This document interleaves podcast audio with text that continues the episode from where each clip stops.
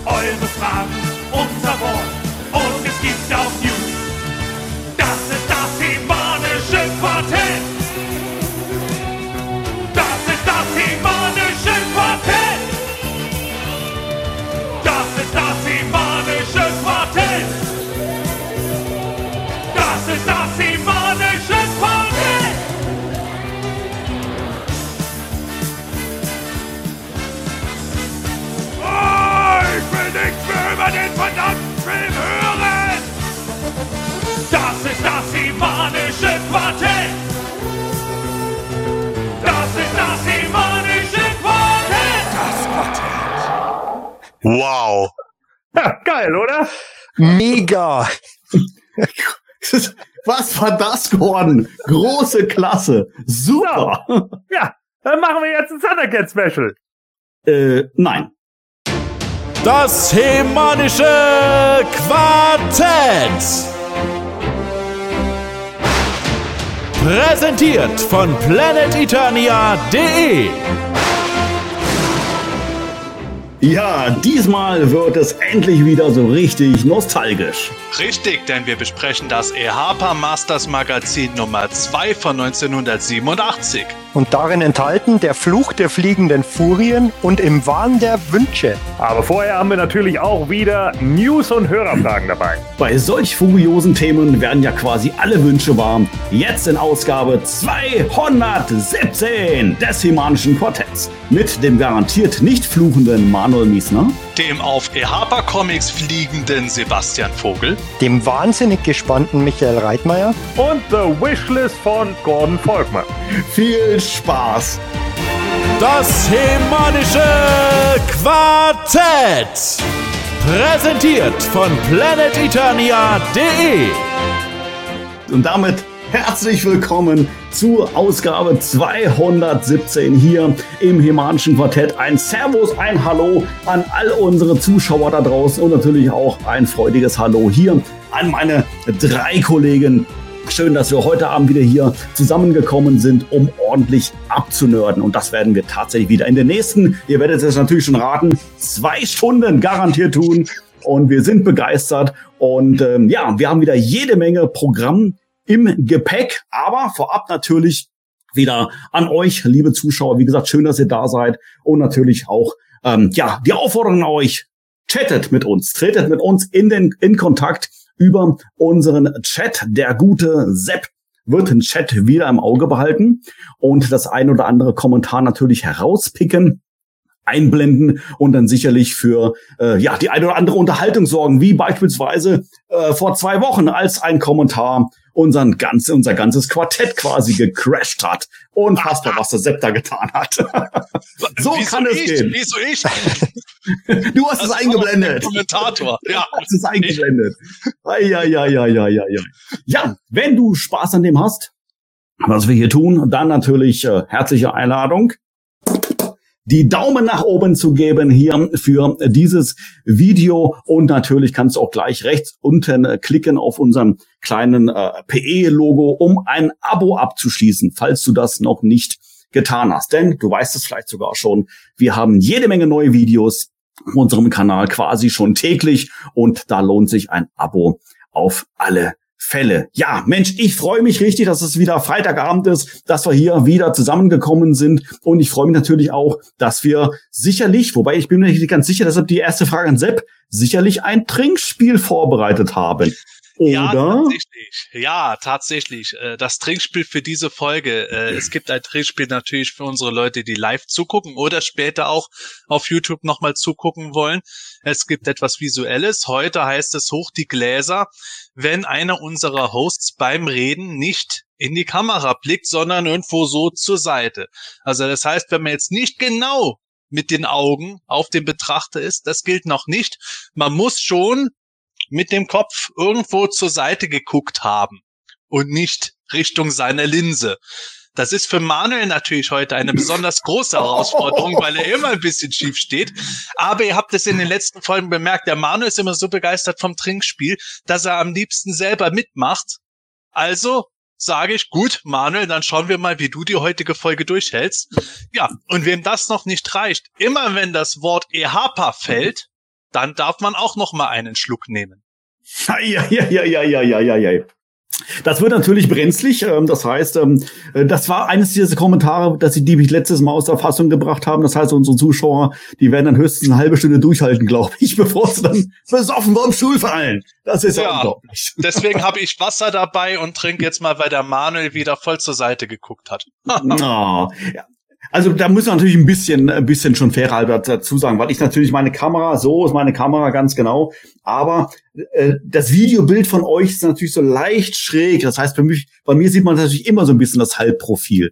Also das müssen wir schon, glaube ich, dann irgendwie genauer machen, dass ich irgendwie ganz weggucke oder sowas vielleicht. Ja, oder? also bei, also bei Manuel nehmen wir es wirklich nicht ganz so streng, weil der halt erschwerte Bedingungen hat. Aber wer unsere Videospur sich anschaut, der sieht Ja. ja, der, der Michael, der Gordon und ich, wir sind eigentlich immer recht frontal zum Betrachter dazu. Das heißt, vor allem, wenn wir uns irgendwo groß umwenden, dann ist das was anderes. Wenn der Manuel in seine üblichen Position verharrt, da muss man nicht sofort trinken. Aber wenn man will, kann man. So sieht's nämlich aus. Und ich freue mich, dass wir heute über EHPA sprechen. Das ist nämlich was ganz was Tolles. Prost. Ja, und dann nutze ich die Gelegenheit, um zu sagen, also wer spät gekommen ist, äh, sollte unbedingt nochmal zum Anfang gehen und das großartige Info Intro von Gordon sich nochmal anhören. Absolut grandios, wieder eine super Leistung. Ich finde, der Gordon müsste sein eigenes Album damit machen. Ja, Manu Manuel spielt das bestimmt am Ende nochmal für euch ein zum Spaß. Ich glaube, das lässt sich einrichten, Gordon. Das lässt sich einrichten. Ja. Nein, also tatsächlich, Gordon, ich bin äh, auch sehr begeistert von dem tollen Intro. Und ähm, wenn man, sag ich mal, so ein bisschen mal verfolgt, äh, verfolgt hat, ich weiß gar nicht, wo, zumindest ich habe es in deiner WhatsApp-Story gesehen. Und äh, sieht man natürlich nur, wenn man äh, deine Handynummer hat. Und ähm, da habe ich schon gesehen, dass dieses ähm, Intro, was wir jetzt uns gerade angeschaut haben, tatsächlich, sag ich mal, wirklich professionell aufgenommen wurde. Im Ja. Tonstudio, mit Abmischen, allem drum und dran. Also nichts geschwind zu Hause mit einer Gitarre oder sonst irgendwie sowas. Der Gordon, wenn er was macht, dann macht das richtig. Und das merkt man auch am am Ergebnis sensationell. Gut, super. Ja, das habe ich äh, tatsächlich gemacht äh, äh, bei meinem ähm, Cousin äh, auf, auf der Insel jetzt hier, ähm, bei meinem Cousin Norm Hansen. Also wenn ihr den mal äh, googeln wollt, Norm Hansen Sylt, ne, der ist ähm, leitender Tontechniker gewesen über mehrere Jahre, über zwölf Jahre an Bremer Theater und ist jetzt hier auf der Insel, äh, arbeitet jetzt hier auch bei uns als Tontechniker äh, für einen Kursaal und so weiter und so fort. Hat natürlich dementsprechend Erfahrung, weil er einfach mit unglaublich vielen Leuten auch zusammengearbeitet hat und hat sich hier sein eigenes Tonstudio aufgebaut. Und da ist natürlich immer ganz gut, wenn man so Family in der Hinterhand hat. Ne? Dann Mhm, kann man, ja. kann man auch so ein paar Sachen dann einfach mal nutzen. Und ich habe dann zu ihm gesagt, ja, ich brauche so ein Intro, das ist ungefähr eine Minute lang, ein bisschen länger, können wir das mal machen? Und hat er gesagt, ja, aber da steckt halt auch echt eine Menge Arbeit drin. Ne? Also das dauert halt echt ewig lange. Ich glaube, wir haben jetzt nur für diesen einen Minisong da fast anderthalb Stunden gesessen. So, wenn man Mhm. überlegt, dass das dann letzten Endes eine Minute Output hat, ist das schon echt krass. Ja. Aber das ist eben so, du musst verschiedene Stimmen Ja. einsingen, weil das Original ist eben auch mit einem Chor gesungen, in Anführungsstrichen. Ne? Da musst du Mhm. irgendwie gucken, wie ist die zweite, wie ist die zweite Stimme, wie ist die dritte Stimme, beißt sich das, äh, wo musst du wieder, wo musst du einen Hall unterlegen, wo musst du es irgendwie wieder verschieben, wo musst du den Regler irgendwie hinsetzen und so weiter und so fort. Und äh, ja, das ist eben genau der Punkt. Also es ist, äh, es ist schon immer ein bisschen Aufwand. Aber ich wollte halt einfach mal wieder so ein Intro machen, so wie wir es ja schon mit den Fraggles und den Turtles hatten. Jetzt haben wir auch die Thundercats. Mal gucken, was als nächstes kommt. Ich hatte ja vorhin schon in den Kommentaren gelesen, Silverhawks wird hier gewünscht. Hm, Maybe. Aber, aber, aber hat sich hat sich mehr als rentiert. Äh, Das ist bald eine EP jetzt faktisch. Drei Songs sind schon da. Bei vier können es mit einer MP EP rauskommen. Ja, die, Genau. vorherigen, die vorherigen hatte ich ja tatsächlich immer noch alleine am Rechner gemacht. Also Turtles und Fraggles habe ich ja hier noch alleine aufgenommen. Aber wenn du es natürlich im Studio hast, hast du einfach noch viel mehr Möglichkeiten. Es ist einfach viel geiler noch. Ja, Ich frage mich, ob wir das dann auch mal machen müssen, wenn wir mal wieder irgendwo live vor Publikum auftreten, also in echt vor echtem Publikum, äh, ob wir dich dann dazu nehmen, dann müssen wir da irgendwo alles Mögliche aufbauen, damit du live performen Ja, kannst. genau. oh, sehr schön. Oder wir, oder, oder wir lassen dann voll den Sound laufen, du kommst raus. Hm. Verdammt, Ja. das Playback geht nicht. Ja, so Milli Vanilli war quasi. Ja, Ah, genau. ja, ja, kennt auch Ah, keiner mehr. Ja, ja, das stimmt, das stimmt. So, wir haben heute ein nostalgisches Thema. Sepp, wie kommt's denn dazu? Wir nehmen uns das ja wirklich schon seit, ich würde schon sagen, seit Jahren vor, äh, über nostalgische Themen zu sprechen. Ähm, es Wir haben es auch viele Jahre geschafft, über nostalgische Themen ja, zu reden. Das ja, sollte ja, man ja. erwähnen. Ja, natürlich, das vielleicht auch. Aber ich sag mal so, in jüngster Zeit äh, war es doch immer wieder ein bisschen schwierig, weil es immer irgendwelche Kernschmelz-News gab. Sowas Wichtiges, dass wir einfach drüber sprechen mussten. Aber tatsächlich haben wir es heute hinbekommen. Das heißt, wir haben keine News dabei oder was ist los? Sepp? Äh, doch, wir haben natürlich News dabei. Also wer unseren Podcast länger sich schon anhört, der weiß, wir haben immer denselben Aufbau eigentlich in der Regel. Wir haben Hörerfragen, dazu kommen wir gleich. Wir haben News-Teil, aber dieses Mal uns unser großes Thema haben wir eben EHPA, das zweite Magazin, hoch die Gläser.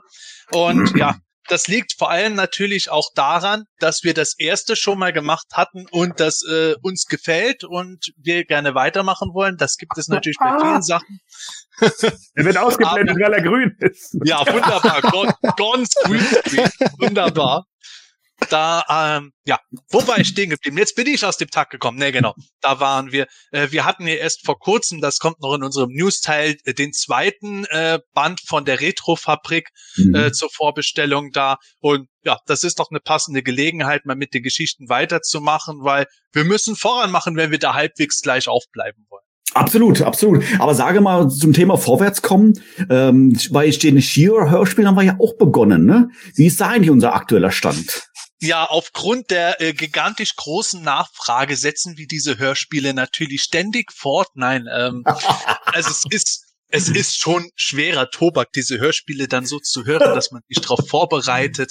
Aber äh, sagen wir mal so, wir würden diese Hörspiele durchaus auch mal weitermachen, aber im Moment haben wir den Fokus doch ein bisschen mehr Richtung eben die Comics oder auch, wir haben ja über die Werbemagazine auch schon mal eine Folge gemacht, da würden wir jetzt eher was machen, weil zumindest habe ich den Eindruck, dass unsere Hörer und Zuschauer da auch mehr Bock drauf haben als auf die Shiva-Hörspiele, wobei tatsächlich hätte ich mittlerweile wieder Lust, mal da die nächste Folge auch zu machen, aber wie Manuel schon gesagt hat, wir haben immer Mhm. so viele aktuelle Themen, die die Sendung Picke voll machen.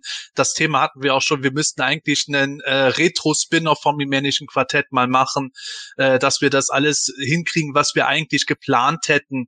Und insofern, irgendwas muss Ja. es sein. In dem Fall dachte ich, ja, der Comic ist es. Ja, ich glaube, ich glaube, dass er über den Comics sich der Gordon auf alle Fälle auch mehr freut, weil gerade wo du gesagt hast, wir sollten Schieber-Hörspiele mal wieder angehen, hat er, glaube ich, sein Augenlid angefangen zu zucken. Ja. Zumindest hat er dann da gerade schon irgendwie da rumgemacht. Also ich glaube, da ist er nicht so begeistert von. Aber Warum sei es drum. Nicht Ich weiß es nicht. Manuel. Ich weiß es nicht. Keine Ahnung. Keine Ahnung. Aber heute, lieber Gordon, haben wir kein Schieber-Hörspiel. Heute besprechen wir. Ja, ich meine natürlich, oh, wie schade. Ja, oh, ja. Das, ah, wunderbar ist das. So, sehr schön, sehr schön. Ich freue mich. Ähm, ich denke mal, ähm, das geht jetzt hier Gordon und Michael genau, dass wir heute tatsächlich mal wieder ein nostalgisches Thema mal dran haben und dem werden wir uns auch in Kürze dann tatsächlich dann in gewohnter Weise widmen. So, vorher aber natürlich beantworten wir lieben gerne wieder Hörerfragen.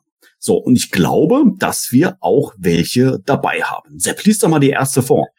Ja, tatsächlich. Die erste Frage kommt und der ist bei uns auch im Live-Chat dabei.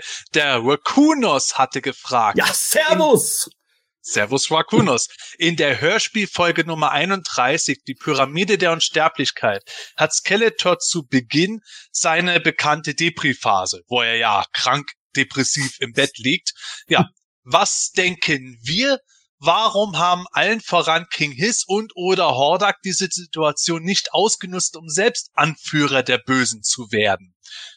Gordon, fällt dir was ein dazu? Ja, weil es so im Drehbuch stand. äh, keine Ahnung, weil, weil sie halt in den Hörspielen eher noch der Meinung waren, okay, Skeletor ist halt einfach der Anführer und Hordak ist halt so sein alter Lehrmeister, der halt nicht mehr so viel kann und keine Ahnung. Und King Hiss hatte ich sowieso immer das Gefühl, war eher so ein Henchman in den Hörspielen von, Hord äh, von, von Skeletor, als irgendwie tatsächlich der Anführer von einer eigenen Fraktion. Die haben das ja alles so ein bisschen frei Schnauze ausgelegt. Und ich glaube, genau darum ging es da auch. Da waren diese Fraktionen einfach nicht so krass getrennt, dass man irgendwie sagen konnte, ja, okay, da sitzt halt die Horde und da sitzt jetzt die Evils und da sitzen die Snake Men und die bekämpfen sich auch irgendwie alle untereinander. Die waren ja auch in der Hörspielserie wirklich extrem loyal gegenüber ja. Skeletor. Das ist ja äh, am meisten hat sich Merman aufgelehnt, aber selbst Hordak hat das ja recht schnell sein lassen und sich dann sehr bereitwillig untergeordnet. Insofern, mhm. ja, es wäre natürlich ungeheures Potenzial da gewesen, gerade auch weil das eine der wenigen Folgen mit Evelyn war, aber. Hm. Gibt es eigentlich äh, eine offizielle Storyline, äh, wa was passiert ist, wo ähm, Skeletor und He-Man in die neuen Abenteuer aufgebrochen sind? Wer dann die ähm, Führung der Bösen übernommen hat? Ähm, nein, gibt es tatsächlich nicht. Es ähm, Scott Knightley wollte ja, beziehungsweise hat es in den Moto Classics Biografien dann gemacht, dass er gesagt hat, okay, als die im Weltraum waren, hat Jitsu Snake Mountain übernommen. Hm. Ja, fand ich schon immer kacke. okay. Also, denkt dir alle Evil Warriors aus und sagt, wer am ehesten geeignet wäre. Da ist Jitsu immer die erste Wahl gewesen. Ja, natürlich. ja, ja, ja, ja. ja Hätte ich glaube ich auch gesagt. Ja, ansonsten gibt es aber wirklich nicht äh, irgendwas äh, vom Material, wo mir offiziell gesagt worden wäre, ja, Skeletor ist weg gewesen, ab da ist dann plötzlich King Hiss aufgetreten, hat gesagt, ja, Schlangenmensch, Snake Mountain passt. Nee. Hm, okay, okay. Kommen wir schon zur nächsten Frage. Ja, Und zwar haben wir, jetzt muss ich gerade mal, muss ich mal ganz schnell mal hier im Skript lesen. Ah, da ist der Name. Vom Magier des Bösen eine Frage. Ja, Servus, auch regelmäßig hier bei unseren Fragen mit dabei. Finde ich sehr schön. Und ähm, du hast folgende Frage. Äh, Im DHQ wurde mal diskutiert, ob vielleicht auch ähm, NA bei den Origins möglich ist. Ach, witzig. Gerade haben wir darüber gesprochen. Siehst du, so schnell geht es. Sepp hat damals äh, ein Ende der Line um 2022 äh, angenommen oder beziehungsweise prognostiziert. Wie viele Waves oder Jahre traut ihr den Origins noch zu und welche Figuren außerhalb der Vintage Line wünscht ihr euch noch? Achtung! Der Magier des Bösen ist natürlich schlau. Er sagt gleich, außer Masken der Macht Dämonen und Geldor. Die schließt er jetzt mal aus. Warum wohl? Keine Ahnung. Aber Sepp, was sagst du? Äh, zu was jetzt genau? Das sind ja im Grunde zwei Fragen auf einmal. Hat das ja zwei jetzt reingemogelt? Das ist ja unfassbar. Ja. Was ist denn jetzt hier los? Ähm, ja, äh, ich fange erstmal mit dem Teil an, weil er mich auch noch namentlich erwähnt hat, der Hundling.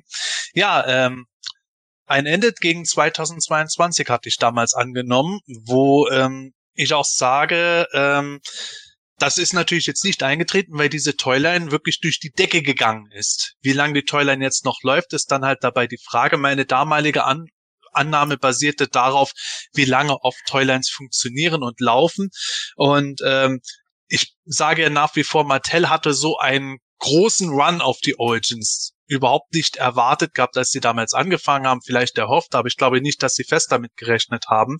Und ähm, ich finde, ich finde auch, das konnte man nicht zwingend erwarten, dass es wirklich solche ähm, ja, Wellen schlägt, sagen wir mal. Aber äh, Gott sei Dank läuft es und ja, wie lange kann es jetzt noch laufen? Also zutrauen kann man dem Ganzen natürlich viel. Es ist halt immer die Frage, wie stabil läuft die Toyline, wenn der Hype mal vorbei ist. Und ich glaube, allmählich merken wir, äh, merken wir so ein bisschen, dass äh, vieles so auf den Boden der Tatsachen allmählich zurückkommt. Wir haben das ja gesehen. Am Anfang wurde sehr zaghaft bestellt von gerade den Einzelhandelsketten und es gab äh, ganz viele Runs auf die ersten Figuren, die da gewesen sind. Dann wurde Riesenmengen bestellt. Mattel hat nicht geliefert, nicht liefern können und jetzt liefert Mattel lauter Cases äh, an Händler mit Toys, äh, die die Sammler zum Großteil eigentlich schon haben, wodurch natürlich jetzt allmählich so gewisser Sättigungsgrad für die für etliche der älteren Sachen eintrifft. Ich glaube, wenn sie jetzt noch Rapture und Scarecrow nochmal äh, größere Mengen liefern, dann wäre vielleicht noch was, aber viele von den ersten Waves, die sind halt schon äh, bei den Sammlern abgedeckt. Und äh, deswegen wird es interessant sein, wenn jetzt mal so diese, ich sag ja mal, diese Blase, die da entstanden ist, dieser riesen Hype darum, wenn der sich wieder auf so eine normale, so ein normales Level zurückschrumpft, dann wird es spannend zu, zu sehen sein, wie viele Jahre läuft diese Line dann stabil, auch ohne die Riesenhits. Ähm, das kann sehr schnell gehen. Innerhalb von einem Jahr bis eineinhalb Jahren könnte sowas schon vorbei sein. Also bis 2023 würde ich mal drauf wetten, dass es läuft. Ich würde auch sogar noch länger davon ausgehen. Ich würde aber nicht zu spekulieren wagen, ob das jetzt auch bis 2028 oder Nein. 2030 laufen kann man sieht es ja anhand der Moto Classics, wie lange die gelaufen sind. Die langlebigste mhm. Toyline und umfangreichste überhaupt, nur für Sammler natürlich. Aber die Origins sind ja eigentlich auf dem Massenmarkt. Ja, eben. Da kommt Mattel nicht nochmal ran. Also das, das können wir, ja. da, das können wir uns von der Backe schmieren. Ähm, liegt auch unter anderem daran, dass wir ja auch eigentlich schon wissen, was auf uns zukommt. Ne? Das, das Gros, äh, was die Leute momentan anspricht bei den Origins, sind halt tatsächlich die alten Figuren.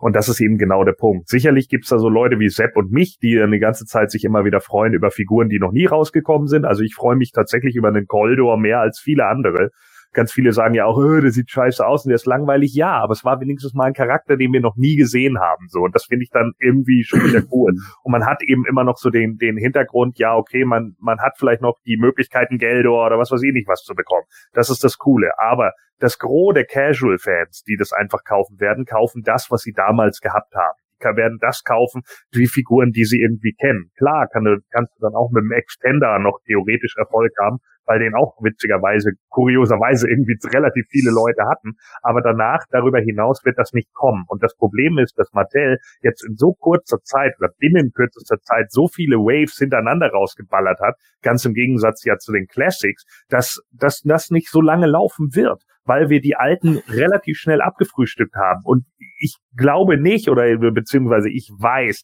dass das nicht so kommen wird, dass wir plötzlich eine Line kriegen, die dann nur noch aus Drago Man und Mighty Spectre besteht und so. Das wird einfach nicht passieren. Ja, das Was? heißt also, bitte? Hey, mach weiter.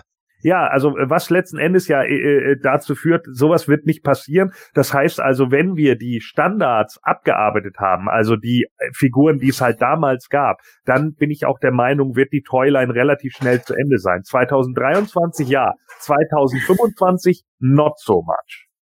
Ich finde, ich finde, es, also ich stimme grundsätzlich zu. Es wird halt auch interessant, weil man sieht ja an der ähm, Zusammensetzung der Lines schon bei Martell, dass sie zumindest teilweise bisschen zurückscheuen vor diesen Figuren, die ähm, quasi ganz eigene Teile benötigen.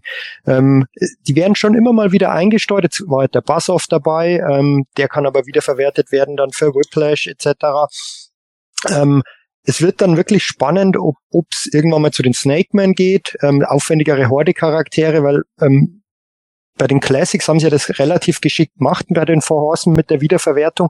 Das glaube ich wird bei den Origins ein bisschen schwieriger und dann ist die Gewinnspanne natürlich nicht mehr so hoch für Mattel. Ich meine, wenn ich mir jetzt die nächste Wave anschaue, mit ähm, Repaint von Trapjaw faktisch, ähm, Repaint von He-Man, Anti-Eternia He-Man. Okay, der Horde Trooper ähm, ist teurer, aber der kam ja auch schon beim PowerCon Exclusive raus und den kann man dann, den kaufen halt sehr, sehr viele, da rentiert sich's wieder bei so einer Form. Aber ähm, Leech oder Montana, die kannst du halt nur einmal benutzen faktisch. Und ähm, da wird's halt dann spannend und da haben, glaube ich, ja auch viele Angst davor, dass die Line halt in Anführungszeichen nie komplett werden wird, ähm, weil es Mattel zu sehr rauszögern und irgendwann zieht's vielleicht wirklich nicht mehr, wie der Sepp schon gesagt hat, ähm, dass, dass dann vielleicht einige Figuren auf der Strecke bleiben würden, also der Vintage-Figuren damals, was ich persönlich recht schade finden würde. Ich bin aber auch ein Fan von so neuen Charakteren, ähm, würde ich super finden, wenn da noch etliche kommen. Jetzt nicht gerade der Colder, den finde ich persönlich jetzt nicht so spannend, aber da, da gäbe es and viele andere. Denkt ihr, ja. denkt ihr, dass es möglich wäre? Äh, Entschuldigung, Sepp, möchtest du vorher noch was sagen? Ähm, ja, kurz nur dazu. Ich glaube, wir sind im Moment noch in der schönen Phase, dass wir gerade so diesen totalen Hype erlebt haben äh, und jetzt in der Phase sind, wo es sich setzt, aber noch nicht dramatische Auszüge hat. Ja. Man kann es zum Beispiel jetzt sehen, es wird ja immer viel darüber geredet, oh ja, jetzt gibt es bei Smith Toys die Rabatte auf die Toys und sowas und Müller hat auch Rabatte gemacht.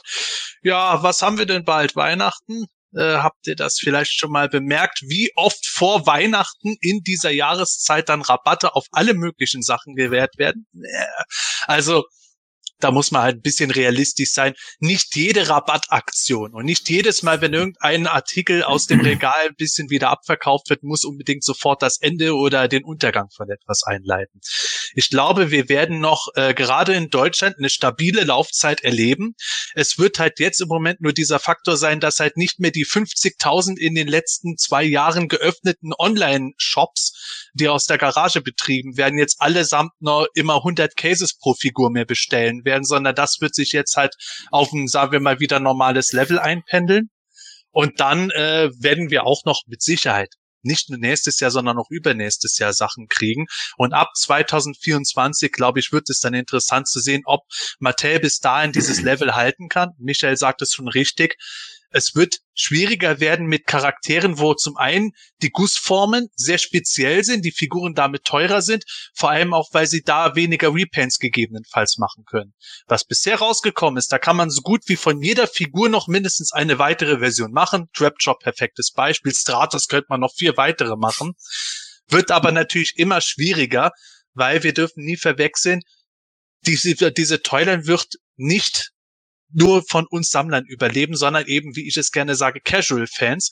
Und der Casual-Fan wird vielleicht nicht den vierten Stratos bei Müller kaufen oder in einem Online-Shop bestellen, sondern eben. einen bis zwei Stratos maximal. Und das wird das Interessante im Laufe der Zeit sein. Das würde ich jetzt aber als viel zu früh sehen, jetzt davon zu reden, oh ja, die Toyline ist jetzt schon am Ende, die verkauft sich überhaupt nicht oder sowas. Nee, das, das denke ich auch nicht. Und trotz alledem glaube ich nicht, dass sie drei Jahre lang halten wird. Also ähm, das, ich sehe das einfach nicht wie bei den Classics. Das ist halt einfach ein anderer, das ist ein anderer Punkt. Viele Leute vergleichen das immer jetzt gerne mit den Classics, aber Classics waren speziell auf einen gewissen Markt ausgelegt und das ist das hier nicht. Und wenn wir hinterher merken, ist vollkommen irrelevant, ob man dann irgendwie der Meinung ist, ja, Mattel hat ja gesagt, die machen das so und so lange wenn das für die keinen Gewinn abwirft und die so und so viel produziert haben und bleibt einfach in den Läden hängen, produzieren die nicht nach. Das werden sie nicht machen. Das ist vollkommen klar. Dann werden sie irgendwann sagen, nee, läuft nicht mehr, Ende. So. Und dann sind, sind ihnen die, La die Sammler und die Casuals auch in dem Moment scheißegal. Dann können sie eventuell noch sagen, online, ja, okay, wir machen jetzt noch eine für euch und das geht dann auch nur äh, per Vorbestellung. Ja, ihr wollt ein Zehner-Set, okay, dann legt ihr dafür mal 300 Dollar hin und dann machen wir das für euch so. Und ansonsten machen wir gar nichts. Das ist eben so, ne? Auch Mattel rechnet. Und vor allem, man darf Mattel jetzt auch nicht den schwarzen Peter zuschieben, dass Mattel rechnet, abgesehen davon, dass es denen natürlich ums Geld geht. Aber ich, ich sehe es im Moment halt auch so, dass man da sehr auf die Händler achtet. Die Händler sind es natürlich, die auf ihrer Ware sitzen bleiben. Aber Mattel zwingt diese Händler ja nicht, die, die Sachen zu nehmen. Die Händler haben ja bei Mattel bestellt, weil sie gedacht haben, sie können die Sachen verkaufen. Gut, auf Mattels Kreide muss man eben, dass äh, Sachen nicht so schnell geliefert werden konnten, wie es eigentlich richtig gewesen wäre. Aber wir haben das bei Smith Toys gesehen, am Anfang ging es dahingehend los, dass sie äh, gesagt haben, oh, wir nehmen nur Battlecat Team in uns Skeletons Programm. Zaghaft. Dann kamen einzelne Exemplare und dann auf einmal haben die Leute ja wirklich, haben ja auch Müller-Mitarbeiter gesagt, ihnen per Telefon und so die Bude eingerannt. Dann haben sie gesehen, alles was kam, wurde sofort wegbestellt. Natürlich denkt dann der Händler, der auch gar nicht so in der Materie drin ist, boah, geil, das ist das nächste heiße Ding, ich bestelle jetzt die Massen auf. Dann kommen die Massen irgendwann. In der Zeit haben sich die Sammler natürlich zum Großteil eingedeckt und dann wird es interessant, neben den Sammlern, Casuals etc. kaufen die die Ware ab. Und insofern, das ist halt eine, Dyna eine, Dynamik, wo sich im Grunde jeder Einzelne auch an die Nase fassen muss, der natürlich in seinem Laden irgendwo gehypt hat und gesagt hat, kaufen, kaufen, kaufen. Es ist immer schwierig. Es ist keine exakte ja. Wissenschaft. Und glücklich der Händler, der nicht überbestellt hat, unglücklich der Händler, der immer noch auf den Zug angesprungen ist, solange er noch hätte Geld machen können. Jetzt wird es halt ein normales Level erreichen. Ja. Aber, aber um zurückzukommen, ähm, auch um an die Frage anzuknüpfen, ich würde jederzeit 300 Euro hinlegen für ein 10er-Set NA-Figuren bei den Origins. Ja, das ist natürlich auch die große Frage. Das habe ich mir auch gerade noch die Frage gestellt. Ne? Werden NA-Figuren kommen? Wenn, ich denke halt Folgendes.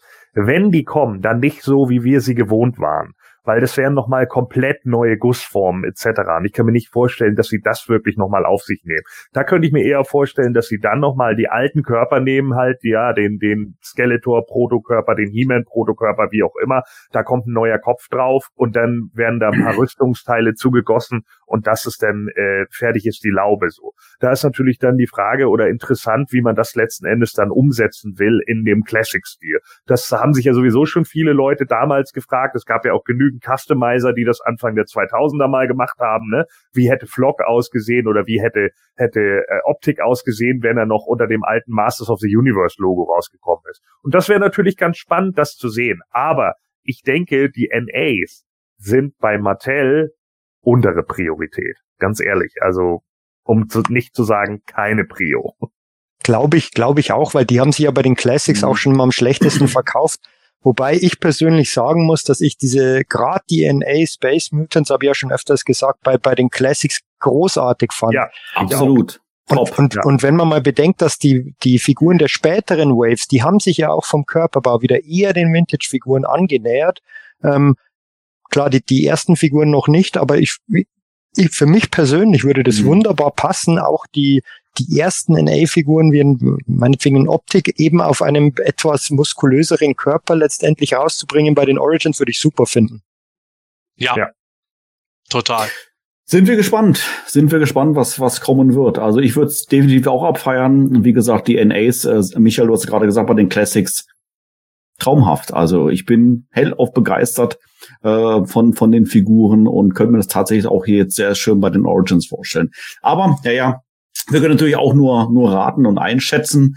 Und äh, was kommen wird, ja, da werden wir uns dann vielleicht jetzt, keine Ahnung, heute in zwölf Monaten dann noch wieder drüber austauschen und neue Erkenntnisse mitteilen, was das Jahr 2022 denn alles so gebracht hat und was wir dann quasi schon dann wieder für 23 sehen. Wer weiß, wer weiß.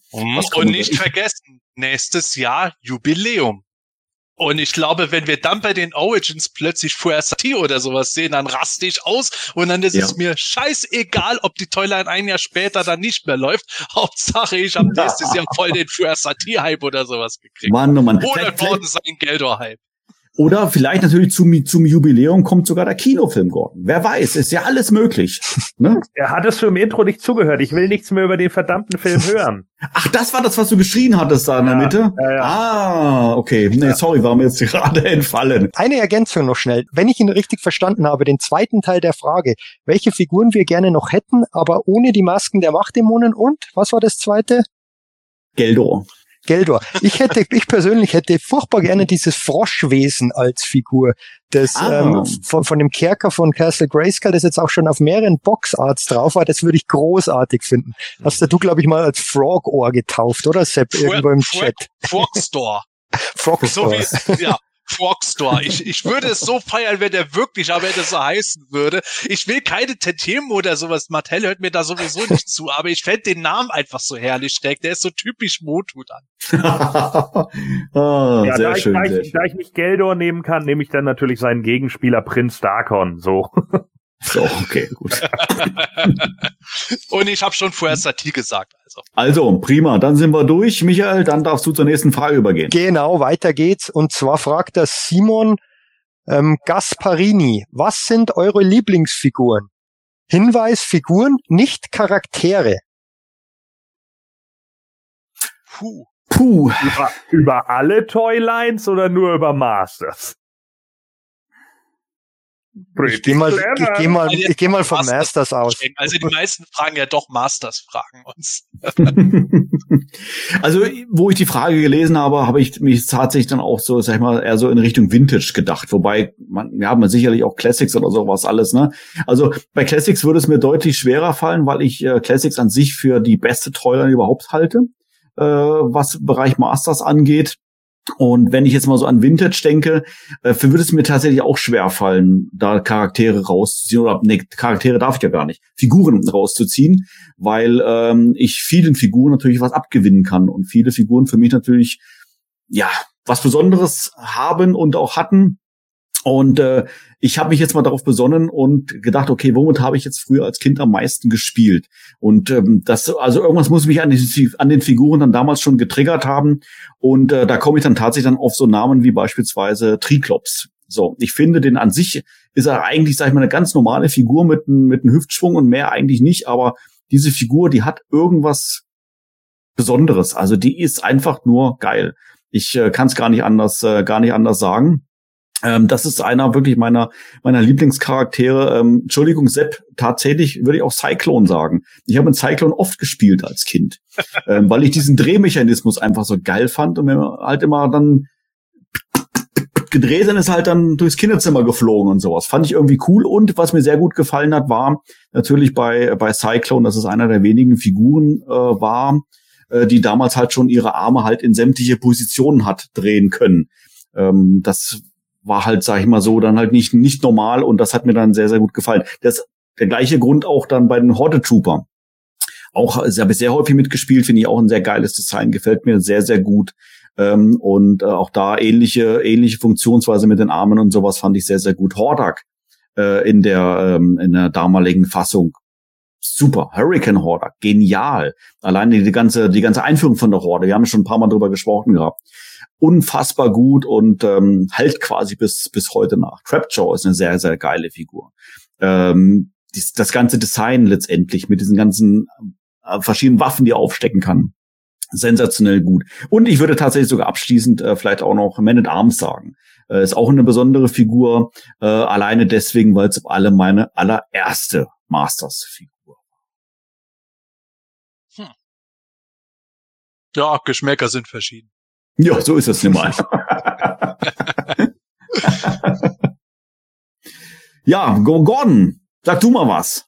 Ja, also ich finde das immer sehr schwierig. Das ist auch immer so, wenn wir jetzt, was weiß ich, keine Ahnung, wie ihr ja wisst, ich mache jetzt mal kurz Werbung für uns, ja. Wir haben ja auch einen Wrestling-Podcast, Moon Talk, äh, den ihr natürlich auch auf YouTube finden könnt, Moon Talk, der Wrestling-Podcast. Und da werden uns ja auch immer regelmäßig solche Fragen gestellt. Was ist euer liebstes Wrestling-Match? Oder wer ist euer Lieblingswrestler? Oder bla ich finde das immer unglaublich schwierig zu beantworten, weil es einfach so viele äh, Möglichkeiten gibt, die ein Match zu einem guten Match machen, ein Wrestler zu einem guten Wrestler und eine Figur zu einer guten Figur.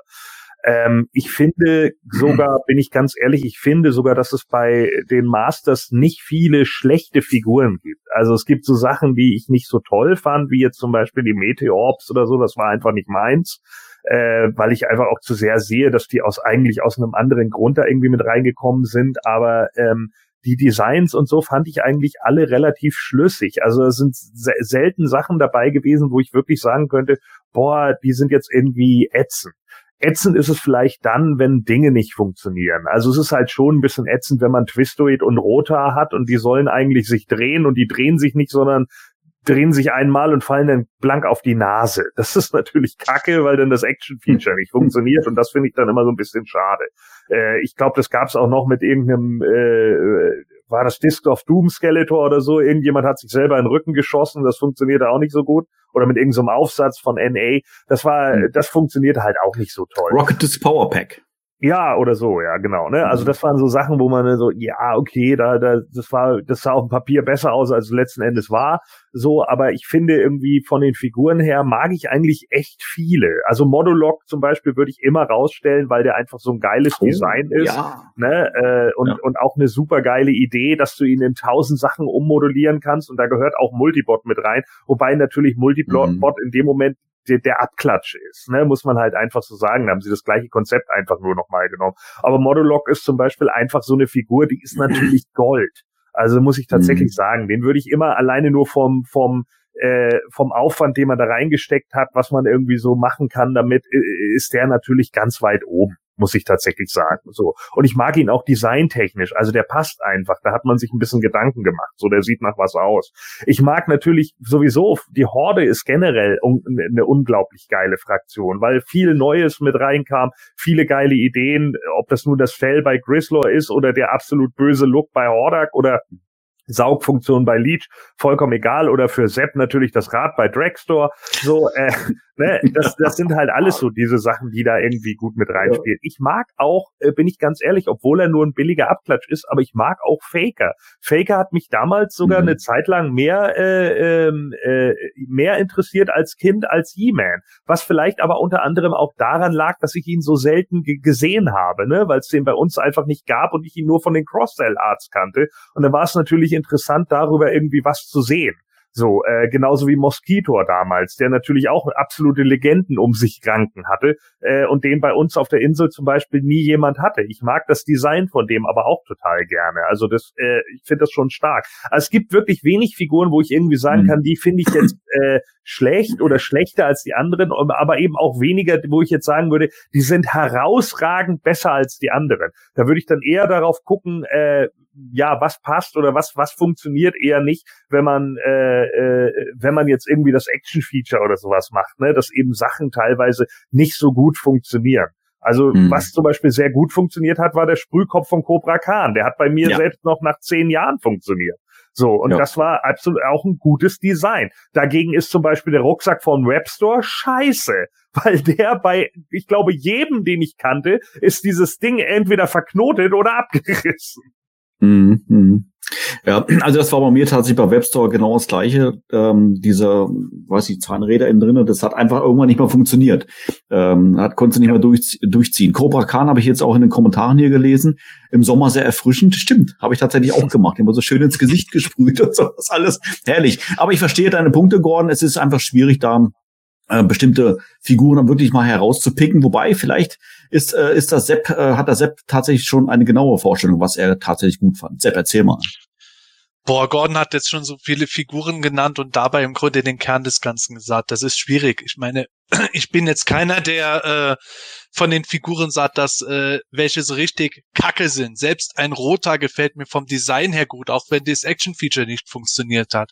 Ja. Äh, Cyclone habe ich ja gerade in den frühen Folgen immer die Scherze gemacht, wie kacke ich den fand.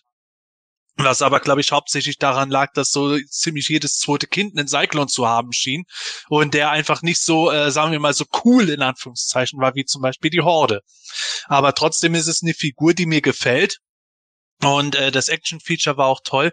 Aber ähm, so die eine Lieblingsfigur ist, glaube ich, gerade als Hardcore-Motu-Fan einfach sehr schwierig zu bestimmen. Und ähm, ich könnte da jetzt auch viele nennen. Man at Arms ist immer noch eine Figur, die ich absolut genial finde. Äh, Triklops genauso. Aber äh, auch Laserlight Skeletor ist für mich ein absoluter Liebling. Ich weiß, dass dieses Design bei vielen nicht so super gut ankommt, aber ähm, ich habe den zum ersten Mal damals in den 90ern im Toy Hunters Journal gesehen und war dann total weggeflecht. Ich habe nie was davon gewusst, dass es den gab und der Laser Power He-Man, okay, guten He-Man wieder mit einer anderen Rüstung, äh, komischer Dolph Lundgren Kopf, aber der Skeletor leuchtende Augen, er hat endlich einen Stoffumhang gehabt mit einer Kapuze, die man abnehmen konnte und sowas und verdammt nochmal, seine Faust hat geleuchtet und dann habe ich erst die Brücke gesehen. Boah, der schlägt die Brücke zwischen Vintage Skeletor und New Adventure Skeletor. Der war für mich so absolut legendär, dass ich den damals haben musste und habe den damals zu einem schweineteuren Preis gekauft, der heute absolut lächerlich wäre. Da würden, da würden 20 Leute sofort sagen, boah, ich nehme fünf zu dem Preis, wenn man mhm. den heute hätte. Aber der ist für mich immer noch so was sehr schön Besonderes. Nicht, weil er so selten ist, sondern weil dieses Design einfach so krass abgefahren ist. Ja. Michael, ähm, Im Prinzip habt ihr jetzt schon sehr, sehr viel gesagt. Ich habe mir gedacht, bei dieser Frage mache ich gleich mal ein Suchbild ähm, für die, die, die hier mit ähm, live dabei sind. Wer ist wohl meine Lieblingsfigur? So, Achtung, liebe Zuschauer. Eine kleine, kleine Hilfe. Hm, so. Wer könnte hm. es sein? Ja. äh, allgemein bekannt. Ich, ich habe ja auch ein Top 10 Video mal gemacht ähm, für PE. Ähm, mir geht's aber da schon ähnlich wie beim Gordon. Ähm, ich habe die in eine Reihenfolge gebracht. Webster ist halt irgendwie mein Lieblingscharakter. Das hat sich irgendwie so rauskristallisiert. Ich mag aber auch Cobra Khan total gerne. Ähm, wer jetzt hier noch nicht genannt worden ist, ist Scareglow mit eigentlich mit einem wirklich ein der ist ein bisschen abgedroschen mittlerweile jetzt schon, weil, weil der einfach überall so omnipräsent ist, aber eigentlich ein leuchtendes Skelett, was will man mehr? ähm, genial. Ähm, Dragon Blaster Skeletor fand ich super. Ähm, ich habe jetzt ähm, vor nicht allzu langer Zeit mal ein, ein in Anführungszeichen Flop 10 Video gemacht. Das kommt auch irgendwann demnächst auf, auf Planet Eternia raus. Das sind aber für mich auch nicht wirklich Flops. Das sind halt, wenn ich die Figuren nach meiner Beliebtheit ähm, ähm, ja, ranken würde, dann müssen zwangsläufig zehn Figuren am Schluss sein. Ich verrate jetzt natürlich noch nicht, wer das sein wird. Ähm, bei manchen kann man sich vielleicht denken, aber es sind auch paar Überraschungen dabei. Also mhm. ähm, es sind einfach unglaublich viele Figuren und ich kann auch jeder Figur etwas abgewinnen, aber wie gesagt, Webstore ist da ähm, leicht vorne vor, vor vielen anderen. Grundsätzlich bei mir aber eher die Evil Warriors, Snake Man Horde sind für mich, waren für mich schon immer interessanter als die Heroic Warriors. Die essentielle Frage, die du noch beantworten musst, ist folgende. Hat äh, in deiner Kindheit der Rucksack von Webster bei dir tadellos funktioniert? Ich glaube zeitlang schon, aber irgendwann ähm, war der, glaube ich, auch mal ab dieser Flaschenzug, der, der hat erstaunlich lange gut funktioniert, aber irgendwann kamen da lauter so kleine Knoten rein und irgendwann hat es dann nicht mehr durchgepasst vernünftig. Der Zugmechanismus, glaube ich, hätte theoretisch noch funktioniert, aber aufgrund dieser ganzen Knoten ähm, ging das irgendwie nicht mehr vernünftig. Ach, mit es, Gewalt hätte das funktioniert.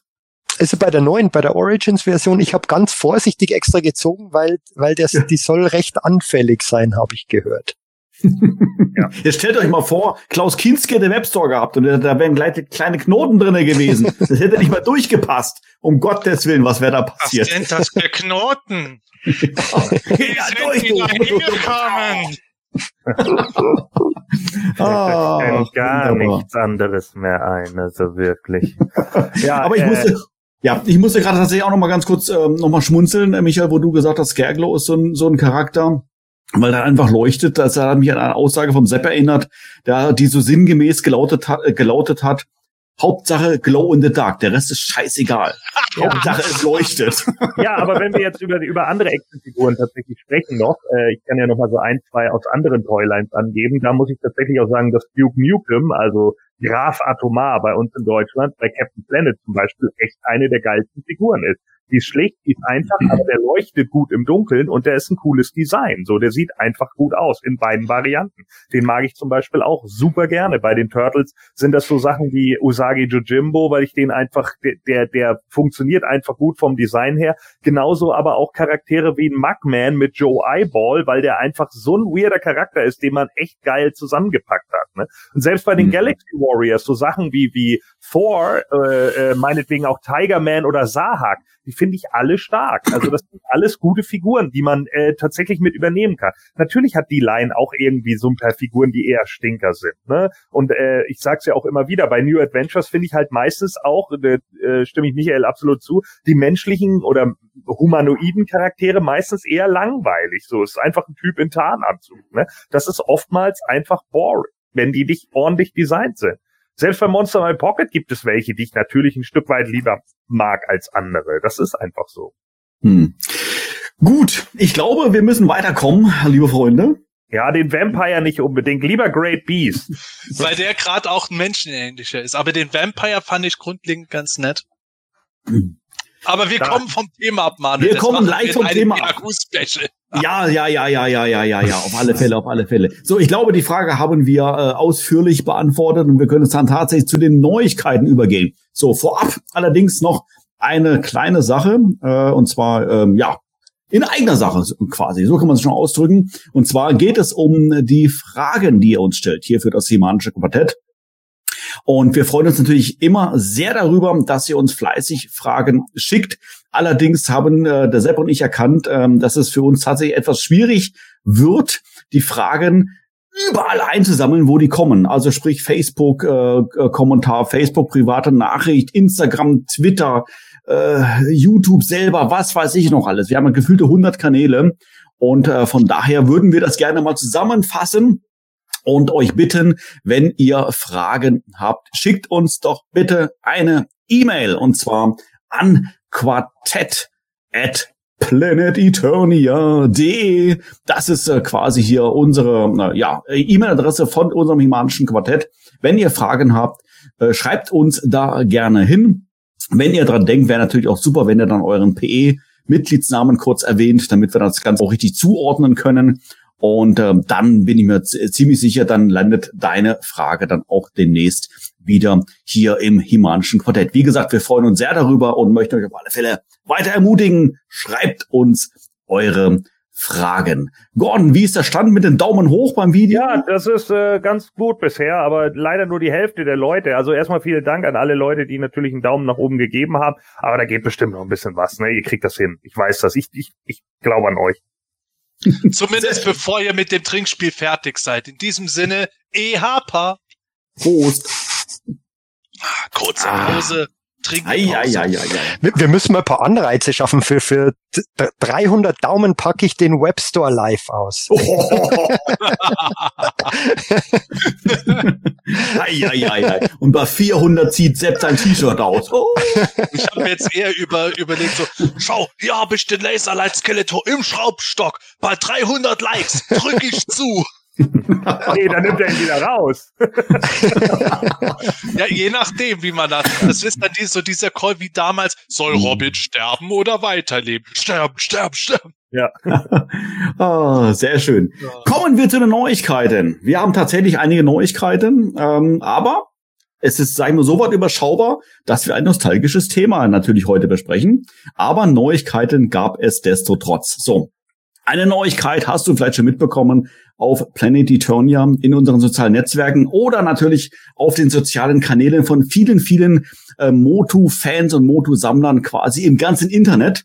Denn äh, es geht hier um Pass the Sword.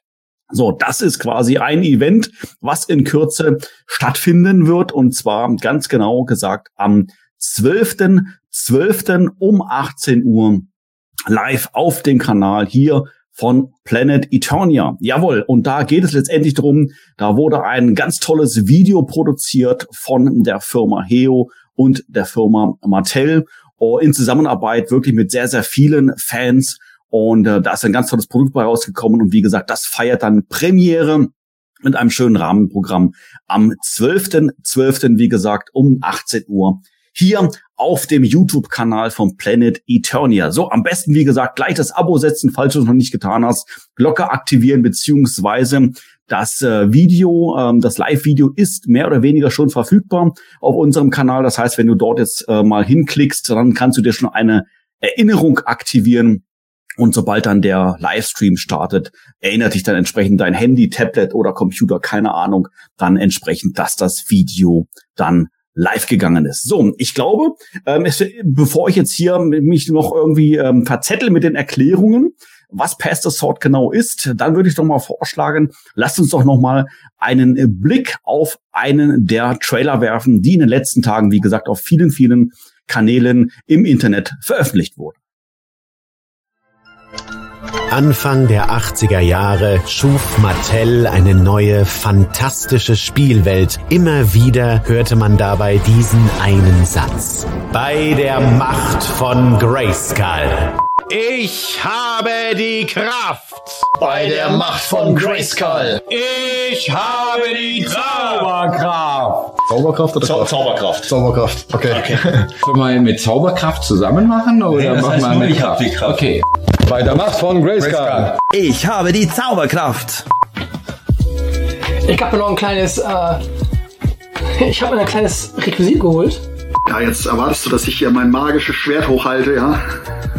Ich habe mir nicht ausgedacht, jetzt guck mich nicht so an. Bei der Macht von Grayskull. Ich habe die Kraft. Warum muss er eigentlich die Formel eigentlich immer schreien? Bei der Macht von Grayskull. Ich habe die Zauberkraft.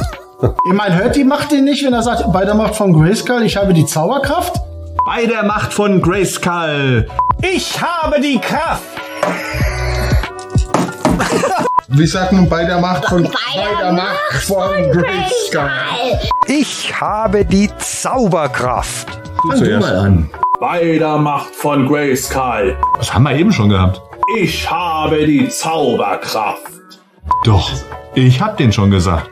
Bei der Macht von Kreis, Kreis, Kreisschral. Nochmal. Okay, nehmen wir mal den von She-Ra, oder? Bei der Macht von Grayskull. Ich habe die Kraft. Ich muss so rütteln, warte, ich mach das Geräusch. Bei der Macht von Grayskull. Ich habe die Kraft. Oder auch gerne mal Zauberkraft. Das stimmt. Wir haben die Macht. So, jetzt die Blitze bitte. Und jetzt würde ich Battlecat bzw. Cringer verwandeln. Bei der Macht von Grayskull. Ich habe die Zauberkraft. Nein, wir haben die Kraft. Ja, das ist ja das Neue. Er wollte ja den alten Spruch hören, oder hat er, hat er gar nicht gesagt, ne, was er hören wollte? Bei der Macht von Grayskull. Wir haben die Kraft. Jawohl, das ist Pass the Sword am 12.12. Wie gesagt, ab 18 Uhr hier live auf dem Kanal von Planet Eternia.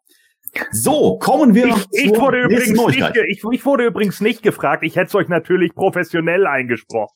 Tonstudio. Ah, ja, ja, ja, ja. Ja, was, also was, was du auf die Beine stellst, das haben wir ja am Anfang schon gesehen äh, mit deinem Thundercat.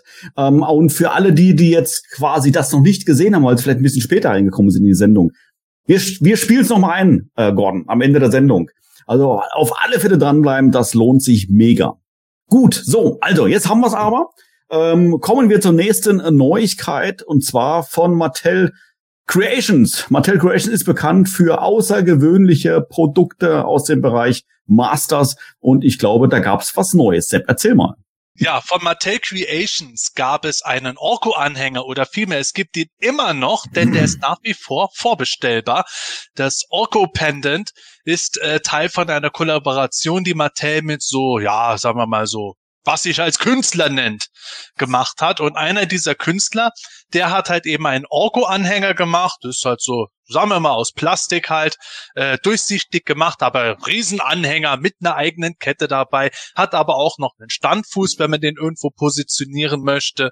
Und ja, weil das halt ein Künstler war und äh, dementsprechend äh, Kunst muss ja was kosten, kostet dieser Anhänger lumpige 150 Dollar.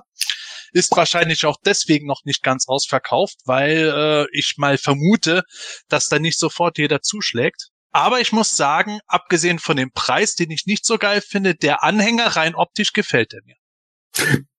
Ja, ich, ich würde sagen, nach Glow, of the, Glow, äh, Glow in the Dark ist bei dir transparent, glaube ich, als nächstes so ein Must-Have-Feature, oder?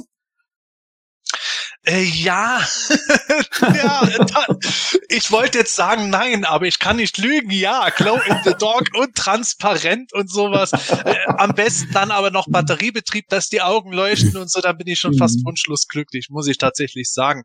Äh, wahrscheinlich triggert mich das deswegen, ja. Und äh, man muss auch zugeben, Mattel hat das ganz gut fotografiert mit so Farblicht und allem, äh, wo das recht flashig aussah. Mhm. Auf den Werbebildern fand ich zwar interessanterweise das Origin Grayscale, was so custom-made ein bisschen eine andere Fassade hat, fast noch spannender.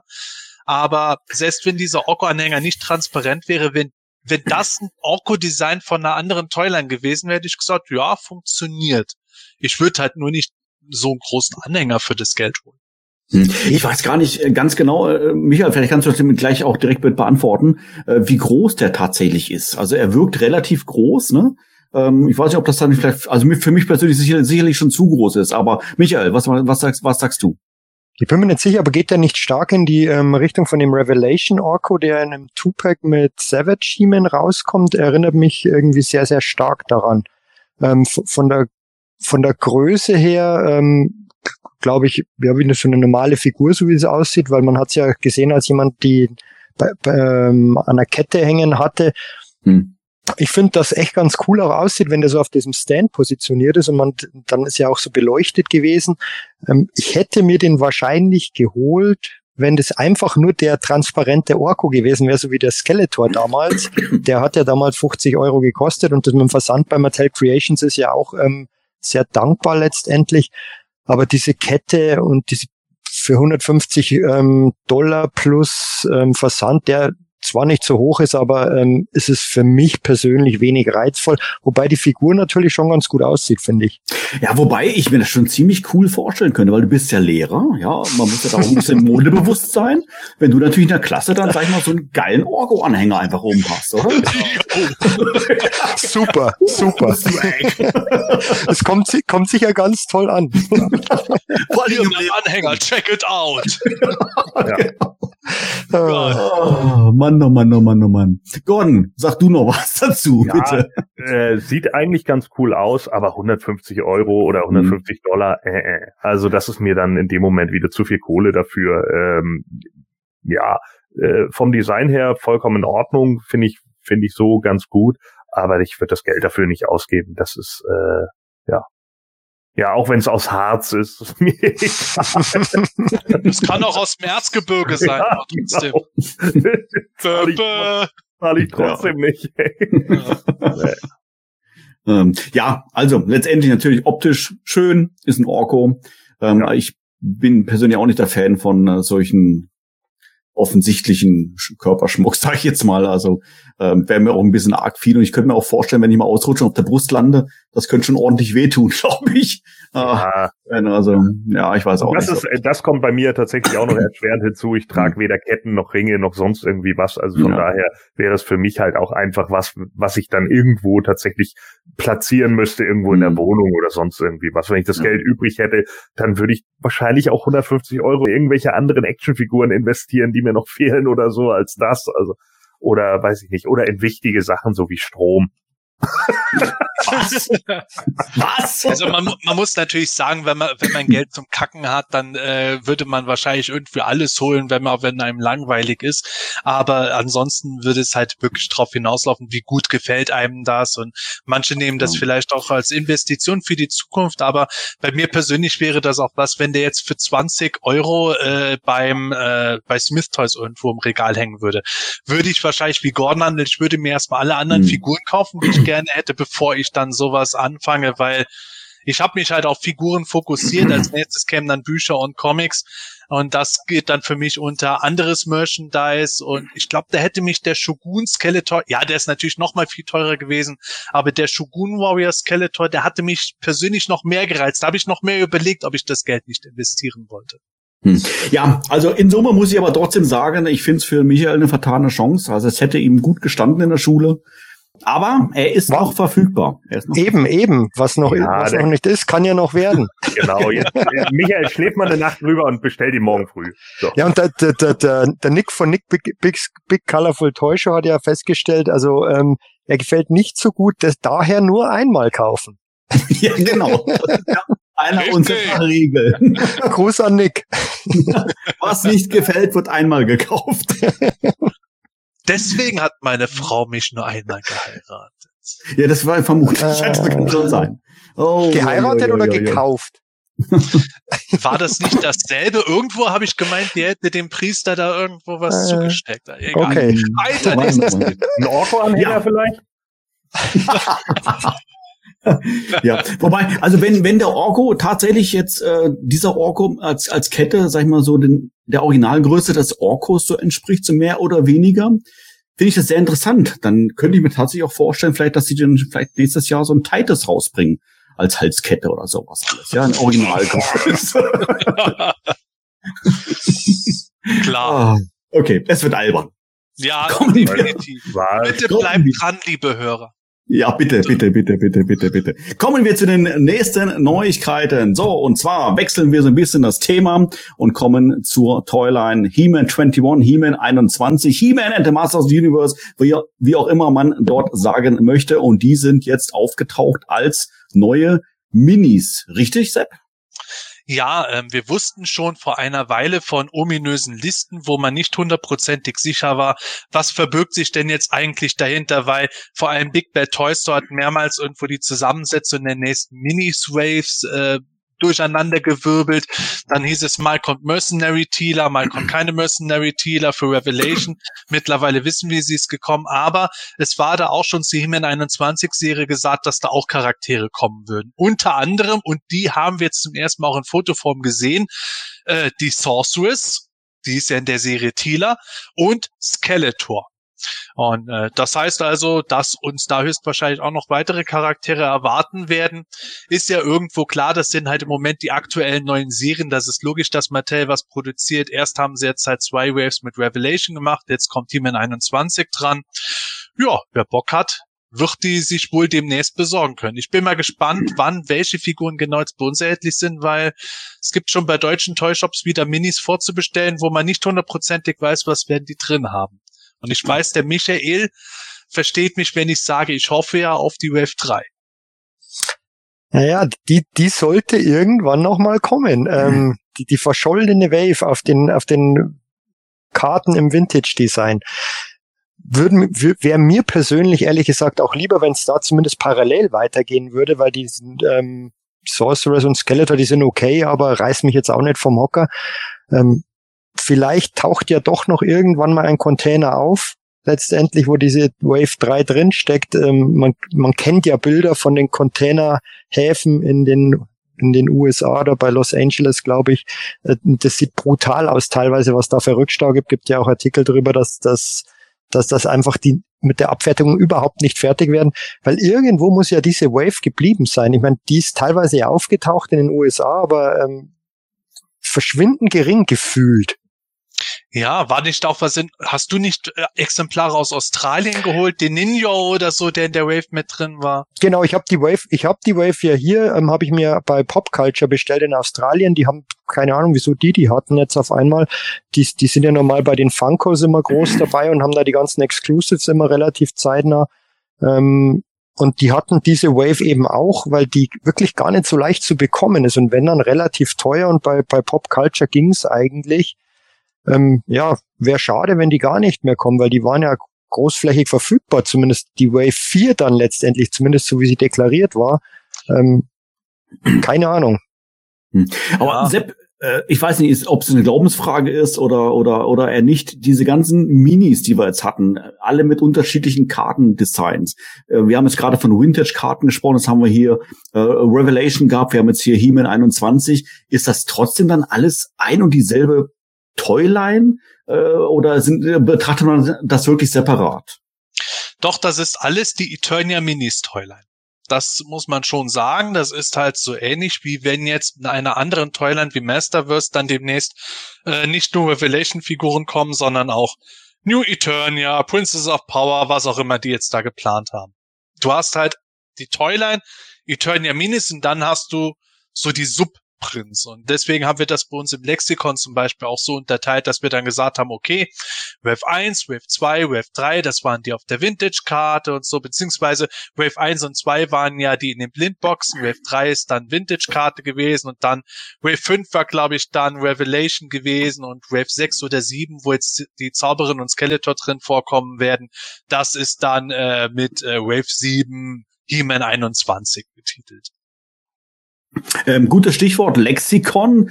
Liebe Zuschauer, schaut doch mal in unserem Lexikon vorbei. Ähm, der Sepp, der ist ja wirklich mal ganz arg fleißig mit den ganzen Eintragungen. Und wenn du auf Planetonia bist, ganz oben in der obersten Menüzeile, äh, quasi so mittig äh, angeordnet, dort findest du den Eintrag Lexikon. Und da haben wir tatsächlich schon unfassbar viel. Ich weiß gar nicht, wie viel, Sepp, aber wir haben da schon sehr, sehr viel eingetragen. Und äh, wie gesagt, ein regelmäßiger Besuch lohnt sich da auf alle Fälle. Ich sag dir, wie viel, Manuel. unfassbar viel. Oh, okay, alles klar. Ja, also das Lexikon ist bei uns im Moment tatsächlich noch ein bisschen optisch versteckt, aber wenn man reinklickt, ist da schon einiges da. Aber genug der äh, Schleichwerbung. Ja. Wir haben ja noch genug Ja. weitere Themen. So sieht's nämlich aus. Kommen wir zur nächsten Neuigkeit und zwar zu Masters-Statuen von Mondo. Nee, diesmal ist es ja nicht Mondo. Was ist denn jetzt los, Sepp? Ja, dieses Mal hat sich Iron Studios zu Wort gemeldet. Die haben jetzt auch die Lizenz.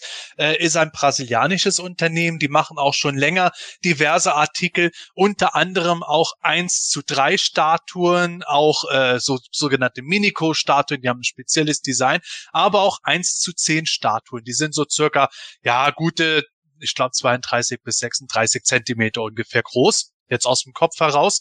Und die haben eben kürzlich eine Präsentation von neuen Produkten gehabt und unter anderem verkündet, sie haben jetzt auch die Masters of the Universe Lizenz für Statuen in ihrem sehr detaillierten Design. Und die erste haben sie gezeigt. Das ist niemand anderes als Prinz Adam. Sieht sehr Filmation-mäßig aus in seiner üblichen I have the Power Pose. Aber wie ich gerade gesagt habe, Iron Studios macht nicht unbedingt reine Filmation-Statuen, sondern ist bekannt für einen sehr detaillierten Stil und so ist auch diese Statue sehr detailliert gestaltet, Falten in der Leggings und solche Sachen. Ja, was da noch kommen wird, wissen wir noch nicht, aber es wird dann in, Zukunft spannend werden.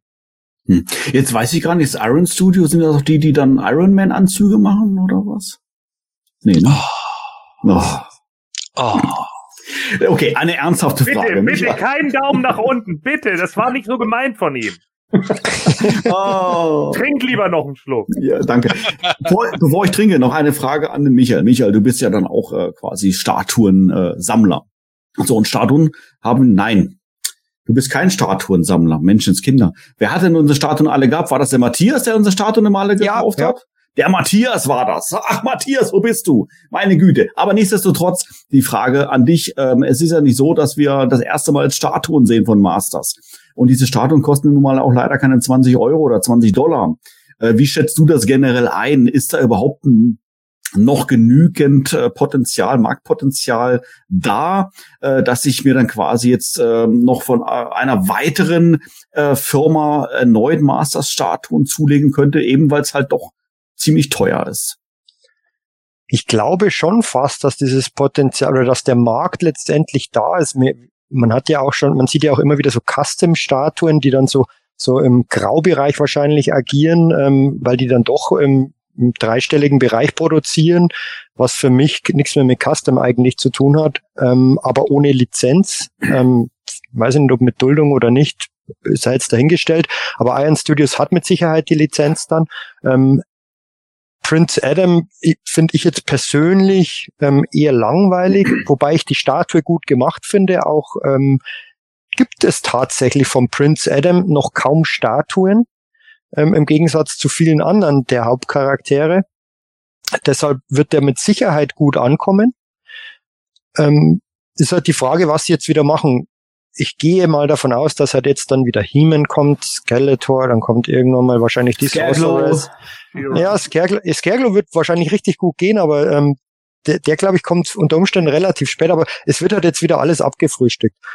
Und nach sechs, sieben Charakteren wird wahrscheinlich wieder Schluss sein, je nachdem, wie es halt läuft, wenn es überhaupt so weit geht. Und da, da würde ich persönlich, ich meine, kaufen tue ich eh nicht, aber ich würde es spannender finden, wenn dann von Sideshow oder Tweeterhead, ähm, wenn es da, da geht's ja auch weiter, ähm, aber wenn da noch mehr rauskommen würde und dann eben auch mal Statuen von Charakteren, wo man überhaupt nicht damit rechnet. Vielleicht, äh, Sepp wird sich vielleicht freuen von einem Dragster mal. Ähm, wird sicher cool aussehen oder, oder generell so Horde-Statuen. Wenn, dann gibt's sowieso immer nur Hordak. Das würde ich mal spannend finden, aber klar, die Firma ging, die Firmen gehen kein Risiko und hauen die Hauptcharaktere raus, ganz klar. Also Ja. ist halt so.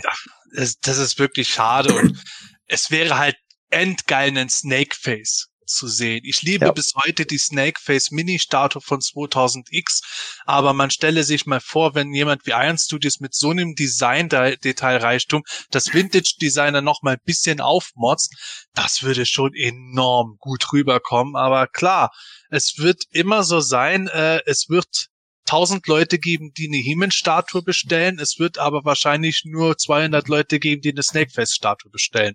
Milchmädchen-Zahlen jetzt mal.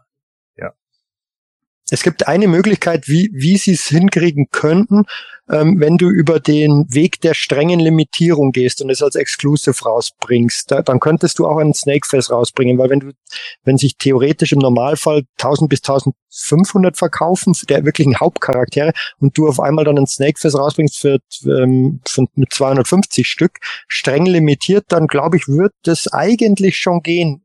Sie werden es wahrscheinlich trotzdem nicht machen. Ja, das ist auch so eine Sache. Ich habe schon öfter von Leuten gehört, ja, dann sollen sie doch Pre-Order machen, Made to Order, äh, dass man dann einfach, egal, weil wir sowieso schon so viele Vorbestellsysteme haben, ja, dann bieten sie halt was an und wenn die Limitierung nicht erreicht wird, die sie brauchen zur Produktion, dann wird es halt nicht gemacht. Ja. Aber das ist natürlich auch eine gewisse Schwierigkeit. Bevor man äh, das macht, muss man natürlich auch erstmal was vorlegen. Und die Leute wollen was sehen. Das heißt, da müssen trotzdem schon mal Designer dran gearbeitet haben. Und wenn das dann in die Binsen geht, ist es natürlich auch nicht besonders gut. Das hat eine schlechte Wirkung. Ich weiß jetzt nicht, ob der Lizenzgeber, in dem Fall Mattel oder so, dann äh, drauf gucken würde, oh, das ist aber nicht gut fürs Image. Aber ich glaube, für den Hersteller selber kommt es halt auch nicht gut, wenn äh, mehrere solche Sachen dann nicht funktionieren. Das Thema haben wir jetzt gerade bei Hasbro mit dem Haslab Rancor gesehen. Da werden ja auch nicht happy sein. Und gerade so eine kleine Firma, wenn die eine Lizenz holt, die wollen erstmal das Geld haben, dass sie für die Lizenz zahlen, anstatt dass sie solche Aktionen auf gut Glück machen. Also für mich ist das auch äh, also nicht so ein krasser Hardpass wie bei den Eternia Minis da, die wir jetzt gesehen haben, He-Man 21 Minis, äh, die sind für mich halt gar nichts, aber auch das hier ist jetzt wieder so, ja, es ist schon wieder eine Statue und es ist schon wieder über einen der, der Charaktere, den wir schon x-mal gesehen haben. Detailreich, ja, finde ich auch in Ordnung. Ich mag es äh, grundlegend auch so, wie in, in dem Fall hier jetzt so die die einzelnen Sachen sind, die Knicke in der in der äh, im Hemd oder auch die die einzelnen Muskelpartien, die man sonst bei den Filmation-Figuren natürlich schmerzlich vermisst. Das ist tatsächlich ein bisschen cooler gemacht, äh, aber letzten Endes es ist halt einfach immer dieselben Figuren. Ne? Und das ist so, ich denke, ich denk dann immer so, ja, wenn man die von, von, äh, wenn man eine Statue von denen hat, irgendwie so, weiß ich nicht, ob das dann genauso ist, wenn man dann sich nochmal drei von einer anderen Firma hinstellt. Keine Ahnung. Das, äh, kann natürlich auch anders, andere Wirkung haben, aber mir persönlich gibt das dann halt einfach auch nicht so viel. Und wenn man dann auch weiß, was die Dinger dann immer kosten, und wir sind hier ja auch mindestens bei 200 bis 300 Dollar dann wieder, äh, da muss man ja auch immer tief in die Tasche greifen. Ne? Ich glaube, da muss man schon schon ja ausloten, was man wirklich will. Absolut. Ja, das ist auch so. Kommen wir zu etwas äh, günstigeren Masters-Produkten. Und zwar gibt es Neuigkeiten von Panini. So, damit sind wir natürlich im Bereich Lesestoff. Sepp, was haben wir da? Panini! Nutini. Äh, Entschuldigung. Ähm, ja, Panini bringt äh, Ende Januar nächsten Jahres neues Lesematerial raus. So habe ich es in den News genannt. Äh, zum einen kommt auf Deutsch jetzt ein Sammelband der vier Prequel-Hefte, also die Prequel-Serie zu Masters of Universe Revelation, die so die direkte Vorgeschichte äh, kurz vor Start der Serie erzählt. Und ja, 21.01. ist der Verkaufsstart von dem Ding, kann man aber auch jetzt schon vorbestellen. Und äh, interessant ist auch, sie bringen ein Buch raus, das nennen sie Alles über He-Man und die Masters of the Universe. Man hat noch kein Bild dazu da, deswegen äh, vielleicht ist es doch was anderes. Aber von der Beschreibung und allem her geht im Grunde jeder davon aus, dass dieses Buch, das so circa 50 Euro kostet und 304 Seiten dick ist, nochmal eine Neuauflage des Dark Horse Buches The Art of Masters of the Universe sein wird. Das hatte Panini unter dem gleichen Titel auch schon mal rausgebracht. Das ist auch das einzige Dark Horse Buch, das sie auf Deutsch bisher gebracht haben. Und ja, ich gehe mal davon aus, sie machen das jetzt nochmal mit einem neuen Namen, weil die ganze Arbeit ist ja im Grunde gemacht. Das ist nicht mehr viel Arbeit, dass das nochmal gedruckt wird. Vielleicht ist immer Inhalt noch mal ein bisschen was anderes. Das müssen wir jetzt mal abwarten. Das ist halt das Spannende dabei. Ist da noch mal eine Veränderung drin oder ein Update oder wie auch immer. Sehr schön, sehr schön. Ja, bin gespannt. Lesestoff, glaube ich, kann man nie genug haben. Ähm, ich glaube, ähm, äh, haben wir gar nicht ausdrücklich jetzt hier im Skript drin stehen, aber Michael, du hast ja auch kürzlich ein neues Buch bekommen, zu dem du auch schon ein Video, glaube ich, gemacht hast, ne? Genau, das ähm, The Masters of the Universe Book von DK. Ähm, finde ich eigentlich ganz schön zusammengestellt. Ist jetzt, da ist jetzt nichts weltbewegend Neues drin, aber die Qualität finde ich zum Beispiel sehr gut, auch des Drucks. Wenn ich jetzt mir einige Bilder überlege vom Toy Guide, ähm, die sind ja teilweise wirklich leider nicht so gut geworden. Auf, auf weiß nicht, ob es am Druck liegt oder an den Fotografien. Das ist deutlich besser in diesem, in diesem Buch und da ist das Preis-Leistungs-Verhältnis, finde ich, richtig gut. Ist eher so, sowohl für Einsteiger als auch wenn man einfach mal durchblättern will. Ich meine, das glaube ich hat 20, bisschen über 20 Euro gekostet und ähm, wirklich, wirklich ein schönes Buch, aber halt natürlich bei weitem nicht vollständig. Das, das, daran kranken ja die meisten dieser Bücher, dass das einfach diese Vollständigkeit nicht gegeben wird, äh, gegeben ist und dann für ja, für jemand, der ganz tief in der Materie drin steckt, dann doch sehr, sehr vieles fehlt. Da baue ich ja nach wie vor auf die The Power and the Honor Foundation Bücher, die da angekündigt waren. Ob die jemals erscheinen, weiß ich nicht, aber die würden mir richtig Spaß machen. Prima. Haben wir, wie gesagt, oder besser gesagt, Michael ein schönes First Look Video von gemacht. Gibt es auf unserem YouTube-Kanal. Wie gesagt, ähm, klick auf alle Fälle mal rein, wenn du ein bisschen mehr über dieses Buch erfahren möchtest. So, kommen wir äh, zu unserer letzten News für heute. Äh, da geht es auch um Lesestoff und zwar hier um die Retrofabrik. Sepp, was kannst du uns mal für uns zusammenfassen, bitte? Ja, die Retrofabrik hat, äh, nach, just nachdem viele Leute gefragt haben, ja, wo bleibt er denn? Sie haben den zweiten E-Harper, Prost, den zweiten E-Harper, Prost, Sammelband äh, rausgebracht. Am 3.12. konnte man den vorbestellen. Also mittlerweile gibt es ja die reguläre Edition dann immer noch. Ganz klar ist ja regulär, aber mittlerweile ist es ja bekannt. Alle drei Magazine, die in einem Sammelband sind, die gibt es auch als Variantcover limitiert, nur bei Retrofabrik im Online-Shop. Ja, und die sind wieder ziemlich gut weggegangen und ja. äh, das ist das eigentlich Interessante gewesen bei diesem zweiten Band. Wer bekommt welches Variantcover überhaupt? Wer kommt überhaupt in den Shop rein und so weiter? Ich kann nur sagen, äh, wer immer, wer immer denkt, wir kriegen das alles problemlos hin. Nein, das kriegt nur der Michael hin. Denn über den, über den bekomme ich mein Variantcover, weil ich es absolut nicht geschafft habe.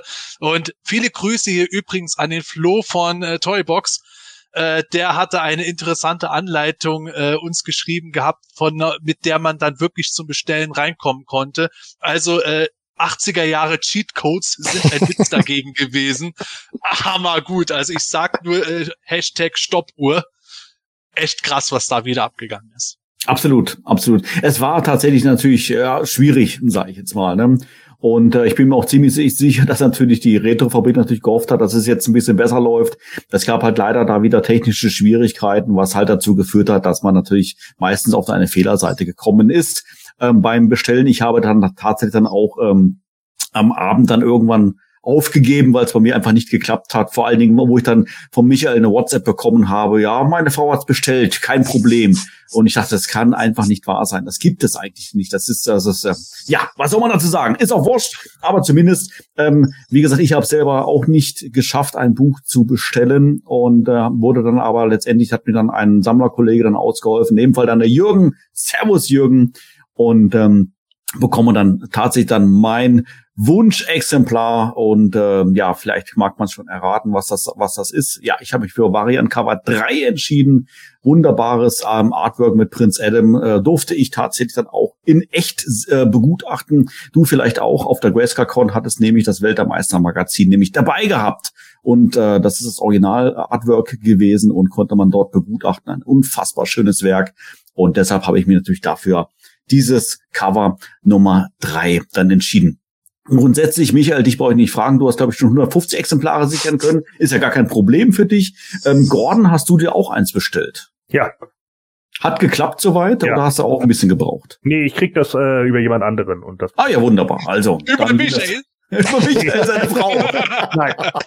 Aber, aber jetzt mal ehrlich, mir ist das ein absolutes Rätsel, wie die das hinbekommen hat, weil ich habe es parallel auch versucht und, und, irgendwie keine Chance und dann ähm, sie tipp, tipp, tipp, tipp und ich hab's. Und das war beim ersten Mal auch schon so. Ähm, Im, im PE-Forum ist es abgegangen, ja, was soll das? Das gibt's ja nicht schon wieder, das ist ja noch gefühlt noch schlimmer. Mir ein absolutes Rätsel, wie die das macht, aber äh, für mich natürlich von Vorteil. ich habe auch weiß keine nicht, ich Ahnung. wenn, ich, wenn ich dich mal wieder besuche und deine Frau da ist, dann falle ich so auf die Knie. Ich bin unwürdig. und halte so mein Handy hin mit irgendwelchen Bestellfenstern. Bitte, bitte. Ach, Das ist irre. Ja, sag mal, könnte sie dann vielleicht äh, für uns noch mal ein paar PowerCon Exclusives bestellen? Auch wenn es sie nicht mehr gibt, aber sie kriegt das bestimmt hin. Bei ihr gibt es die garantiert. Mit Sicherheit noch.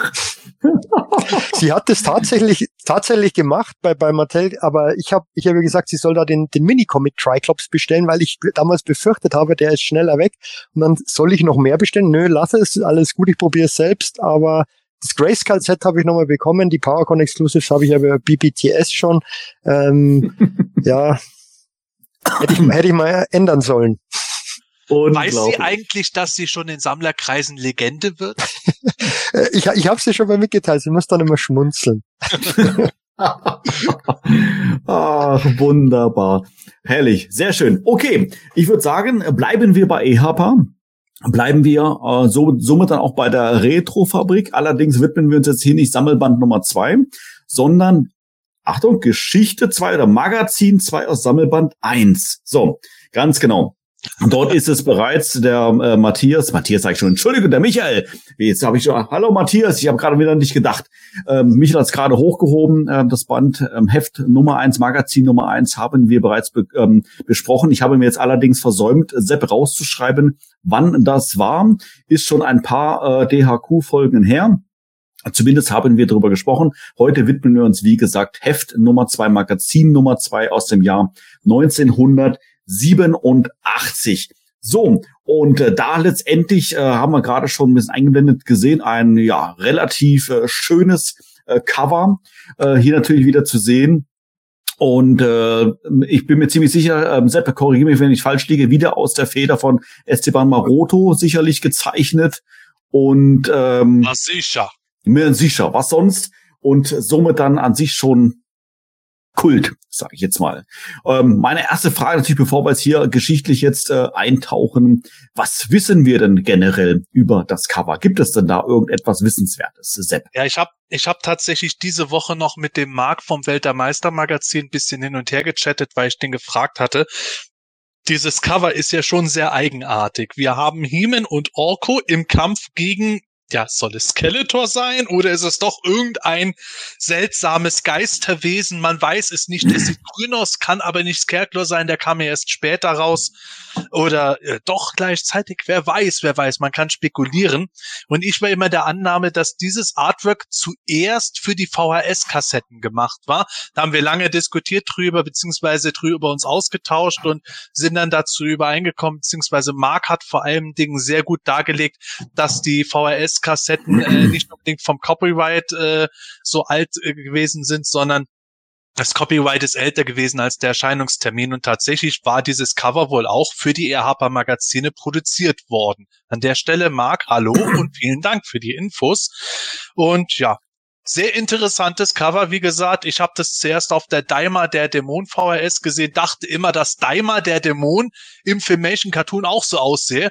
Was glaubt ihr, wie enttäuscht ich war, als ich dann nur dieses Schwein mit Fledermausflügeln da gesehen habe, das einfach nur groß geworden ist. Ich wollte den hier sehen, den! Warte, ich weiß, wie enttäuscht du warst. Sehr. Ja, ein bisschen. Ich, aber ich fühle mit dir, Sepp. Ähm, das hat mich da, da tatsächlich damals immer sehr gestört, äh, wenn wir in der Videothek gegangen sind und dann waren neue Kassetten dort. Und dann waren immer die tollsten ähm, Vehikel und Charaktere abgebildet. Und ich habe mich immer mega gefreut, boah, geil, jetzt kommt da der, der Laserbolt drinne vor oder sonst irgendwie sowas. Und dann war nichts. Ich will nicht sagen Standard, aber Standard. Und das hat mich dann doch auch schon ein bisschen ähm, bedrückt, muss ich sagen. Also mir ist schon manchmal schon eine Träne runtergekullert, glaube ich. Ja. Ja, definitiv. Auf alle Fälle ein äh, sehr schönes äh, Cover. Wie gesagt, eigentlich alles von dem Künstler äh, absolut sehenswert. Und ähm, ja, kann man sich gar nicht äh, oft genug anschauen, das Ganze. Ähm, wir hatten, äh, oder besser gesagt, äh, in diesem Magazin waren ja auch regelmäßig auch immer ähm, Gewinnspiele drinne, auch noch ein bisschen Rahmenprogramm außenrum. Äh, wahrscheinlich auch das der Grund, warum man das dann letztendlich Magazin nannte.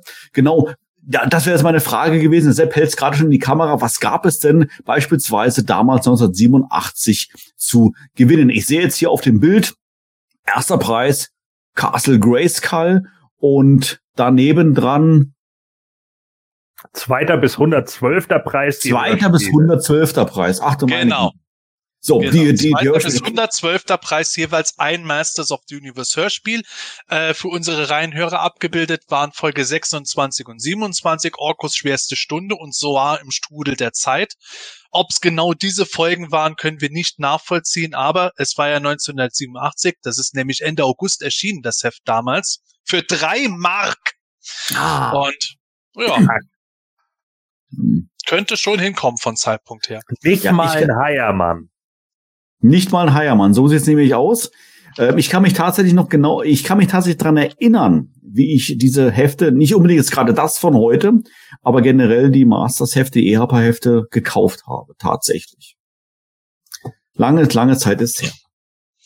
Dieses Heft hatte ich damals tatsächlich nicht gehabt. Ich bin erst ein bisschen später bei den Harpers eingestiegen. Die habe ich nie gesehen.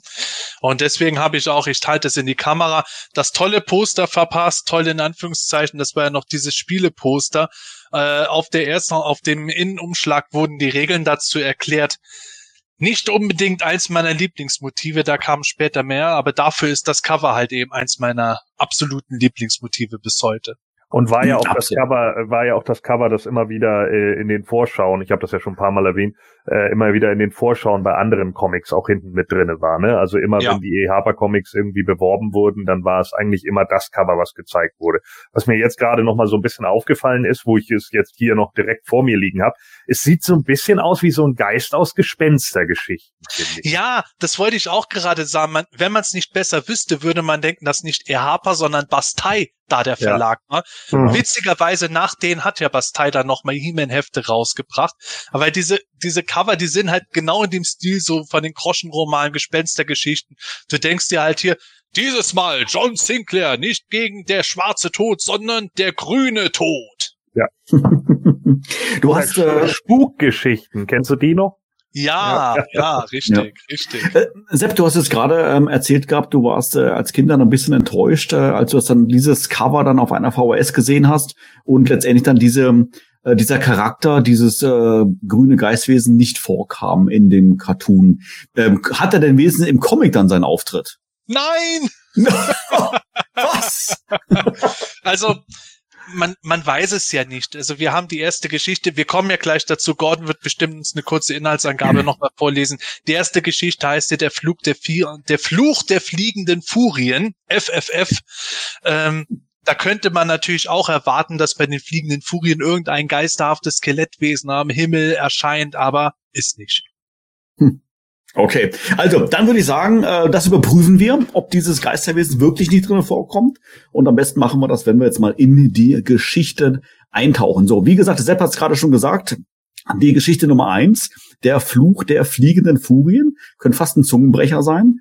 Und ähm, in der Geschichte Nummer zwei, was wir hier als Titel missbraucht haben für unsere heutige Quartettfolge, im Wahn der Wünsche. Aber eines nach dem anderen. So, äh, Gordon, erzähl doch mal so ein bisschen, was passiert denn im Fluch der fliegenden Furien? Ja, also um Cringer seine Zauberkunst zu beweisen, zaubert Orko gigantische lebende Abbilder der Dämonen des Bösen an den Himmel über Eternus. Die Spukgestalten versetzen die Bewohner in Panik und auch He-Man kann die Trugbilder nicht vertreiben. Erst Orkos Magie scheint sie bannen zu können. Als die fliegenden Furien tags darauf aber erneut erscheinen, wird klar, dass der Trollaner nicht hinter ihnen stecken kann. Gemeinsam mit Orko und Cringer macht sich Prinz Adam auf die Suche nach dem Urheber und entdeckt schließlich in der Einöde eine Kristallpyramide, die seltsame Strahlen verströmt. Während Adam sich und Cringer verwandelt, holt Orko Man at Arms und Ram-Man zur Hilfe. Aber erst das Zauberschwert sprengt einen Zugang frei. Im Inneren treffen die Helden wieder auf die Erscheinungen, die Skeletor, wie unerwartet, mit einer Art Projektor erschafft. Durch seine eigene Unachtsamkeit greifen die fliegenden Furien aber plötzlich Skeletor selbst an, den die Maschine absorbiert, bevor sie ihre Energie erschöpft. Zurück im Palast weiß Tila noch nichts von dem Geschehen. Motiviert von Adam zaubert Orko daraufhin ein riesiges Trugbild Skeletors an den Himmel, um es anschließend zu zerstören und damit vermeintlich den Fluch der fliegenden Furien zu bannen. Aber ausgerechnet Cringer hat nichts von Orkos erfolgreicher Zauberkunst mitbekommen, da er just in dem Moment geschlafen hatte. Das passiert. Was? Ja, ja, ja, ja. Dann äh, würde ich noch mal sagen, also wir, wir gehen ja grundsätzlich ja nicht chronologisch vor äh, bei unseren Besprechungen. Von daher können wir natürlich jetzt unsere Gedanken jetzt hier äußern. Und ich glaube, es ist auch nicht angebracht, bei 40 Jahre alten Comic jetzt für eine Spoilerwarnung auszusprechen. Ich glaube, das hat schon jeder Was? gelesen. Was? Was ist eigentlich los? So, also, äh, die Geschichte haben wir, jeder von uns jetzt da kürzlich schon mal äh, äh, wieder, wieder gelesen. Und deshalb würde mich mal so eure ersten Gedanken und Eindrücke dazu mal interessieren. Michael, fang du mal an. Ähm, ja, die Geschichte an sich, ähm, es ist jetzt, ähm, habe mich direkt an, weil ich, ich kannte das damals als Kind tatsächlich nicht. Ich war eher so der Interpart-Comic-Typ. Ähm, ich habe die erst später dann gelesen, die Japan-Comics. Da gibt's ein Minicomic von Estrella aus äh, Brasilien letztendlich. Da, da gibt's auch wieder so eine Kristallpyramide. Ich glaube, das ist, dürfte das Minicomic von Orko sein. Dass sie die dann auch gefangen. Ähm, habe mich sofort an dieses Minicomic dann erinnert. So ähm, natürlich wieder schön gezeichnet, die Geschichte. Das ist halt wieder so eine 0815-Geschichte. Orko zaubert, ähm, geht dann irgendwie schief, beziehungsweise kommt dann raus, dass gar nicht der Orko war. Ähm, Tila hat von nichts mitbekommen, ähm, steht dann wieder mal nicht sehr toll da am Schluss. Und ähm, aber grundsätzlich finde ich die Geschichte vom ersten Lesen da jetzt mal wieder ähm, ganz okay. Die Zeichnungen gefallen mir sehr gut, wobei es einige Sachen gibt, die, die mir für mich irgendwie keinen so rechten Sinn ergeben, aber da kommen wir sicher gleich dazu. Ja, also über die Zeichnungen kann man tatsächlich nicht sagen. Also ich mag diesen Stil unheimlich gerne und ich glaube, das ist auch genau das, was EHPA so erfolgreich macht. Ja, tatsächlich beim Lesen äh, dieser Geschichte ähm, habe ich doch hin und wieder mal mit der Stirn gerunzelt, weil ich dachte, hm, irgendwie ein bisschen seltsam sowas alles. Aber sei es drum, Gordon, wie war dein erster Eindruck nach dem erneuten Lesen als Erwachsener? Ja, ähm, also ich muss tatsächlich sagen, äh, vieles scheint ja irgendwie nur so ein bisschen Product Placement zu sein. Ne? Äh, die, die Monster, die da an den Himmel gezeichnet werden, sind ja alles die Snake Men. Äh, ob man es glaubt oder nicht, aber äh, viele haben vielleicht gedacht, dass da Whiplash aufgetaucht ist links, aber nee, der ist ja mit den Snake Men da, also muss es ja Terror sein. ah, pretty clever. So, ja, und äh, ne, darüber habt ihr nicht nachgedacht, aber das wollte ich euch nochmal sagen, weil er hat ja auch eine ganz andere Farbe, ne? Der ist ja, sieht ja komplett anders aus da. Und äh, das ist auch das Manko, das ich hier dann sehe. Also ich mag es eigentlich, wie die, wie die Charaktere generell dargestellt sind. So die Zeichner, der Zeichner macht das eigentlich schon ganz ordentlich trifft die Figuren auch so im Kern. Der Tuscher ist mir manchmal ein bisschen zu weit daneben, äh, was einige Farben und so abgeht. Das finde ich ein bisschen schade, aber es geht noch. Also es ist noch äh, äh, verhalten. Ich habe da teilweise gedacht, eine etwas größere Farbpalette wäre teilweise ein bisschen nett gewesen.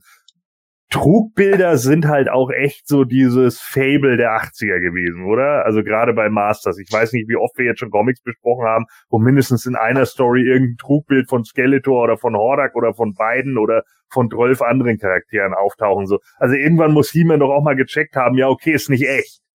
Ne, Also spätestens am zweiten Mal muss ihm das doch, also wirklich, jeden Tag steht He-Man wieder auf. Oh, mal sehen, was Skeletor heute wieder. Teufel auch, ein Trugbild. Ja. Vor allem, äh, vor allem, wenn man das als Fortsetzung von den Interpart-Comics sieht und dann Hemen sieht, da sieht das schon wieder Druckbilder, Man at Arms, hol wieder den Riesenlaser! Ja, genau, es reicht. Ich muss wieder einen halben Berg wegsprechen.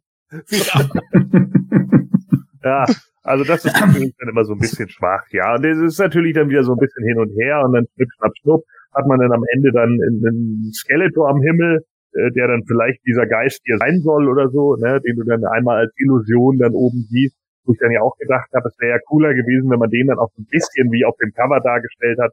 Aber ich vermute einfach mal, der Coverzeichner hatte mit den eigentlichen Comics getan. Tun, wie das ja gerne mal so war. Ich denke mal vor allem, dass er in den äh, frühen Ausgaben auch eher noch so grobe Anweisungen bekommen hat. Da wurde ihm dann vielleicht gesagt irgendwo, ja, He-Man soll gegen Trugbilder kämpfen oder gegen ein Trugbild und dann hat er sich gedacht, ja, Skeletor als Trugbild, dann macht er halt diesen Geisterjockel da raus. Das kann ich mir schon vorstellen, dass das so dieser Gedankengang war. Das ist ja, womit wir wieder bei den Bastei und Gespenster-Comics etc. sind, auch oft so, dass auf dem Cover so das relativ ähnlich war, wenn man Glück hatte, aber wenn man Pech hatte, war es irgendwie schon erkennbar, worauf es hinauslaufen, so, hinauslaufen sollte im Inhalt, aber irgendwie doch komplett am Inhalt vorbei. Hm, klingt so ein bisschen wie die Europa-Hörspiele, die Cover, ne? aber die waren meistens doch ein bisschen treffsicherer. Ja, ja, ja, ja, ja, ja, ja. Aber es gab ja hier schon da schon die ein oder andere Darstellung, die dann halt so im Hörspiel auch nie vorkam. Aber ich weiß, was du meinst. Ja. Das stimmt. Also ich war tatsächlich, ich konnte mich an das Comic nicht mehr erinnern. Also erst als ich es jetzt, jetzt im Rahmen der Vorbereitung gelesen habe, erneut gelesen habe. Und äh, wie gesagt, das Cover ist toll und ich habe mich schon drauf gefreut und war neugierig, was dieses grüne Geisterwesen denn ist. Ja, ich bin immer noch neugierig. Es wurde nicht erklärt. Gibt's ja gar nicht. Ach ja, ich find's äh, von der von der von der Story her tatsächlich ein bisschen schwierig, äh, muss ich sagen. Ähm, Orko, Orko ist natürlich jetzt hier, sag ich mal so, der der der Hauptcharakter, der äh, vermeintlich natürlich die Gefahr jetzt hier her, heraufbeschwört und dann irgendwie dann aber auch ähm, die Gefahr wieder bannt. Und ich weiß nicht, ob es so eine gute Idee ist. Ähm, Cringer seine Zauberkraft demonstrieren, indem ich irgendwelche bösen Wesen, Dämonen an Himmel zaubere. Hätte man sich was anderes ausdenken können, aber. Naja, Gott, hm. also Manuel, der Orko, der macht ja eigentlich eher Schattenkino Deluxe oder will Schattenkino Deluxe machen. Halt ja. nicht als Schattenkino, sondern halt äh, Farbe in Farbe. 3D. 3D und so IMAX-mäßig. Ja. ja. so der weiße Hai Teil 17 oder wie viel es war. Ja. Und äh, das, das geht ja dabei schief. Ich finde aber ja. die Prämisse eigentlich ganz nett dabei, dass Orko halt natürlich seine Kräfte beweisen will und Cringer, der leider optisch da relativ mau irgendwo wirkt und eigentlich auch nie richtig was sagt, das wird ja alles nur über die Texte erklärt, glaubt ihm nicht so wirklich. Und diese Kernhandlung dabei, die finde ich schon ganz nett, aber hat natürlich später dieses Potenzial irgendwo, Orko äh, vertraut sich an, Psst, ich war's nur, äh, blöd gelaufen und ja, ich halte dich dann hinterher, ah, du warst es doch nicht, aber wir erzählen Thieler trotzdem, dass du die alle besiegt hast. Und, ah, das, das mhm. ist schon eine eigenartige Moral, die dieser Geschichte erzählt wird. Mhm. Was ich, was ich auch interessant fand, den Punkt, den der Gordon schon angesprochen hat, mit den, mit den Schlangen oder mit den Dämonen letztendlich. Natürlich ist da Product Placement da, aber was mich da eigentlich bisschen wundert, dass da nicht irgendjemand, meine, von, von ein Einwohner in Eternia steht und, und, und irgendwie sowas sagt, schaut da, King His, Red Lord, Tongue Lasher. Also, dass die nicht beim Namen erstens mal genannt werden, ähm, hätte, hätte ja da unter Umständen gepasst, wenn wir beim Thema Product Placement sind. Und mich jetzt wirklich interessiert, ähm, wie das zustande gekommen ist. Erst hätte ich gedacht, das ist der Webstore da irgendwie bei den Schlangenmenschen. Auch mein erster Gedanke, ja. Weil er eben blau ist und dann, aber wenn man genauer hinschaut, klar ist es Whiplash, aber in blau, was macht das für einen Sinn? Also das würde mich mal wirklich interessieren, wie das zustande gekommen ist, dass der, dass der Zeichner den dann letztendlich so dargestellt hat, beziehungsweise der Kolorist den so eingefärbt hat. Ähm, Terror ist, ist, ist ein interessanter Gedankengang. Ähm, wahrscheinlich eher nicht, aber. Doch. Okay. Ähm, aber das ist wirklich interessant, weil, weil der passt ja eigentlich auch überhaupt nicht dazu. Also Cobra Khan kann ich nur nachvollziehen. Logisch, gehört eigentlich zu Skeletor, aber passt irgendwie zu den Schlangen. Aber dass man da nicht, ähm, weiß ich nicht, jemand anders noch dazu oder, ja, oder einfach das weggelassen. Also ja, aber viele hätten ja gereicht. Snakeface also und Squeeze kannte der deutsche ja, ja, Skeletor genau. halt noch nicht. Aber genau. dann halt nur vier. Reicht ja auch. Ja, das ist vielleicht dann wirklich sowas gewesen, dass, dass dann der Zeichner irgendwo sich gedacht hat, ja, okay, da muss ich noch ein paar mehr bringen als nur die Schlangenmenschen und hat dann einfach den nächstbesten echsenartigen Kämpfer dazugeholt, hat vielleicht sogar gedacht, dass der auch zur gleichen Truppe dazugehört, weil von Whiplish zum Schlangenmenschen ist ja auch nicht so viel hin. Und äh, das kann ich mir durchaus vorstellen, dass der sich das dann so gedacht hat. Äh, so ähnlich wie bei den Minicomics manche Zeichner dann plötzlich einen Spiker und einen Clawful zur Horde dazu gesetzt haben, ja. einfach weil sich der Zeichner gedacht hat, oh, da brauche ich ein paar Kämpfer mehr. grundsätzlich finde ich aber sowas eigentlich immer ganz charmant bei diesen alten Geschichten, wenn, wenn da so kleine Fehler mit drin sind. Das, das ähm, hat irgendwas, finde ich. Ähm, die, die Figuren, die da jetzt am Himmel projiziert wurden, die Charaktere, die am Himmel projiziert wurden, äh, Sepp, sind die jetzt alle Teil der, der gleichen Wave, die dann, sag ich mal, von der Jahreszahl 87 in etwa dann hinkommen, dass sie da erschienen sind in Deutschland? Also die Sachen, die sind äh, 86 schon bei uns gekommen. Die Snakemen in Wave 5. Und das waren ja King Hiss, Redlaw und Tanglesha zunächst. Im Jahr davor kam Cobra, äh, zwei Jahre davor schon kamen ja. Cobra Khan und Whiplash raus. Cobra Khan wurde ja aber eben den Snakemen dann nachträglich nochmal angedichtet, aus nachvollziehbaren Gründen. Und insofern, in diesen ersten Heften haben sie halt bis einschließlich Wave 5 die Charaktere und die auch immer wieder relativ präsent gehabt, bevor sie dann auch Ninja, Scarecrow und so in den weiteren Heften dann eingeführt haben.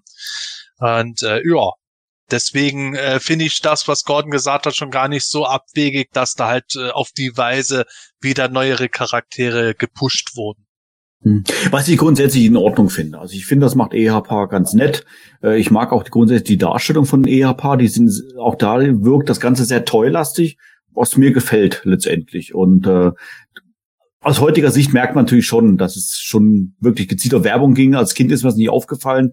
Aber was ich halt sehr, sehr mochte damals bei EHPA ist halt grundsätzlich diese Vielfältigkeit, die wir dort hatten an Anzahl, an, an, an Anzahl der Fahrzeuge, der Charaktere und so weiter. Und das war natürlich bei Filmation natürlich schon arg begrenzt. Was der Grund meiner Enttäuschung natürlich war, äh, wenn ich schon auf den äh, Ocean Select Videos dann neue Charaktere gesehen habe und dachte, boah, geil, die kommen jetzt in diesem Cartoon auch endlich mal vor und waren es dann nicht. Aber das war dann tatsächlich so der besondere Charme, finde ich jetzt, äh, den EHPA da ausgemacht hat. Ja, finde ich auch dabei. Ähm, wobei ich jetzt gerade noch überlegt habe, als ich äh, das gelesen habe im Live-Chat äh, von den Trugbildern. Wir sehen ja auch später Dragon Blaster Skeletor als Trugbild und das ist mir jetzt erst wirklich gekommen, was der Powerlord geschrieben hat. Wenn das Trugbild von Skeletor verschwindet, dann ist er nicht mehr Dragon Blaster Skeletor, sondern der normale Skeletor. Bisschen seltsam.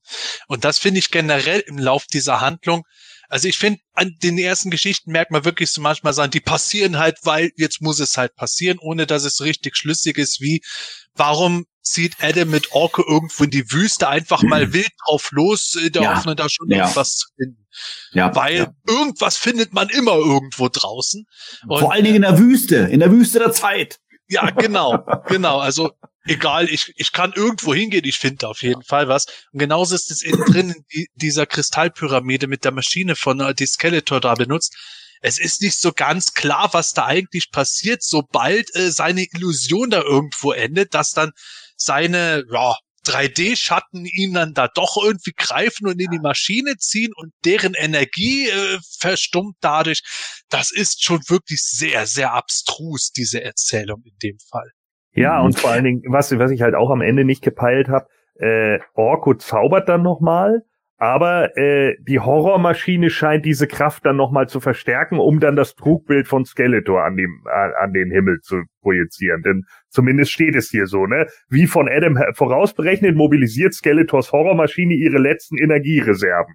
Aha, also, was denn jetzt? Macht, macht, macht jetzt Skeletor das selbst oder passiert das nur, wenn Orko zaubert? Und sitzt Skeletor mhm. da die gesamte Zeit in dieser Pyramide?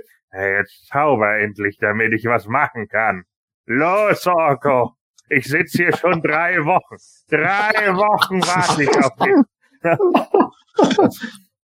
also, yeah, nicht Aber so ich, ganz rund. Ich bin, ich bin, äh, ich bin äh, froh, dass wir dann doch über die gleichen Sachen gestolpert sind, weil ich dachte, ich wäre schon zu kritisch äh, beim Lesen jetzt gewesen, aber das, genau das Gleiche. Also angefangen, selbst von deinem Kommentar, warum Adam auf einmal in die Wüste eiert. Wo soll man denn die Zauberin? Meine Güte. Ein, ein, hätte noch ein Panel gereicht, wo dann die Sorcerers erscheint, als Soa mit irgendwie Adam ziehe vor Ort in die Wüste oder irgendwie Vor allen Dingen denke ich dann auch immer, äh, vor allen Dingen denke ich dann auch immer so, ja, zieht dann einfach los und denen ist noch nie diese Kristallpyramide in der Wüste aufgefallen? Oh, krass, ja, die ist neu. Ähm, so, dann geht er mal hin, ne? Ja, ja, weil die mal gespiegelt hat und dann hat man sie nicht gesehen ja, genau. wahrscheinlich. Genau. Ach so. Ah, die Aha. Ja, puh. Sehr Also quasi ein haben sie sich immer nur zum Sonnen, haben sie sich immer nur zum Sonnen so hingelegt. ne? Ah, sehr gut. Und, und, und wie wir ja erfahren, kann ja He-Man, also die, die, die Dämonen angreift, scheinbar fliegen. Also der springt zumindest los und, und, und schwebt dann durch die Lüfte und, und kloppt mit seinem Schwert auf sie ein. Das finde ich auch ganz amüsant irgendwie. Ja. ähm, es, es sind schon manche kuriose Szenen äh, drin im Comic. Ähm, Finde ich aber persönlich nicht störend natürlich. Und ich glaube, dass das als Kind gar nicht so wirklich auffällt. Nein. Das Beste, Nein. das Beste finde ich auf Seite 55, wenn Sepp die mal kurz, bei ihm ist wahrscheinlich eine andere Seite, mal äh, reinhält. Das ist die, wo, wo sie im Inneren der Pyramide dann sind, wo He-Man gerade das Loch reingeschossen hat. Mhm. Mhm, mhm, mhm. Ja. Meinst du die Seite? Und, ja, genau. Und das Panel, äh, geh, nee, geh mal da auf das obere Panel, genau da. Wenn du jetzt mal deine Hand da wegnimmst, dann können wir nämlich lesen, Cringer, Ja. Ne? Cringer Ja. und ich bleiben hier. Hast du gerade die Geheimidentität vor Raman verraten, du Vollidiot? Aber das, Das wissen wir doch aus dem Hörspiel Nummer 6 im Kerker Skeletors. Whamman checkt das eh nicht. Äh, ja, denn äh, das ist doch Battlecat. Äh, ja, meinte ich auch. Ich Idiot. Also das ist mir tatsächlich auch aufgefallen mit mit Cringer und äh, dachte ich, mir, okay, alles klar, Ramen steht neben dran, aber naja gut, hat das halt nicht kapiert, passt auch so. Ich finde es auch interessant, ähm, wo dann ähm, Adam dann letztendlich, oder ich weiß gar nicht, ob er da schon He-Man war an dieser Stelle, dann an dieser Pyramide dann ankommt und Unterstützung braucht von den anderen Masters. Ähm, Man at Arms kommt dann, Raman kommt dann und so weiter. Und man sieht, dass die dann auch äh, anscheinend zu Fuß kommen. So, jetzt mag jetzt Adam ja vielleicht schon Tage unterwegs gewesen sein, man weiß es nicht so genau. Und da stellt er jetzt hier mal die Gelegenheit eines Windriders äh, zum Einbauen zu benutzen in die Geschichte. Laufen die Masters halt erstmal dann hin und ähm, Raman kriegt dann eh nix, äh, sag ich mal, auf die, auf die, auf die Kette, äh, weil es dann halt auch irgendwie zu massiv ist, dieser Kristallpalast.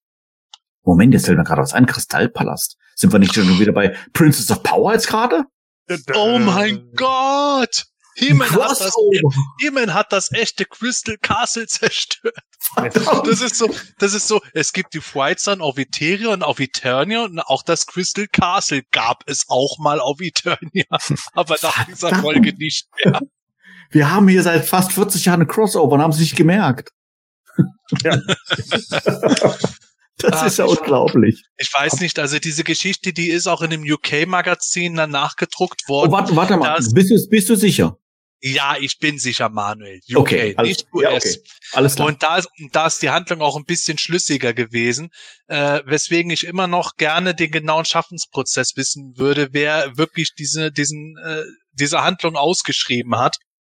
Weil ähm, entweder haben, haben die Engländer die deutschen Texte gesehen und dann gesagt, nö, das ist nicht so ganz logisch, das schreiben wir ein bisschen passender um. Weil da ging es wirklich darum, dass die Schlangenmenschen dort agiert haben und sich Skeletor gekrallt haben, wenn ich es richtig in Erinnerung habe. Ich mache es wirklich Mm. nur aus dem Kopf heraus.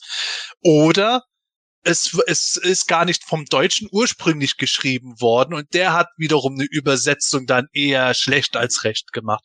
Das würde mich mal persönlich interessieren, wobei scheinbar ja unzweifelhaft ist, dass es für Ehapa gemacht wurde und dort zum ersten Mal erschienen ist. Aber es ist alles ein bisschen eigenartig bei diesem Heft.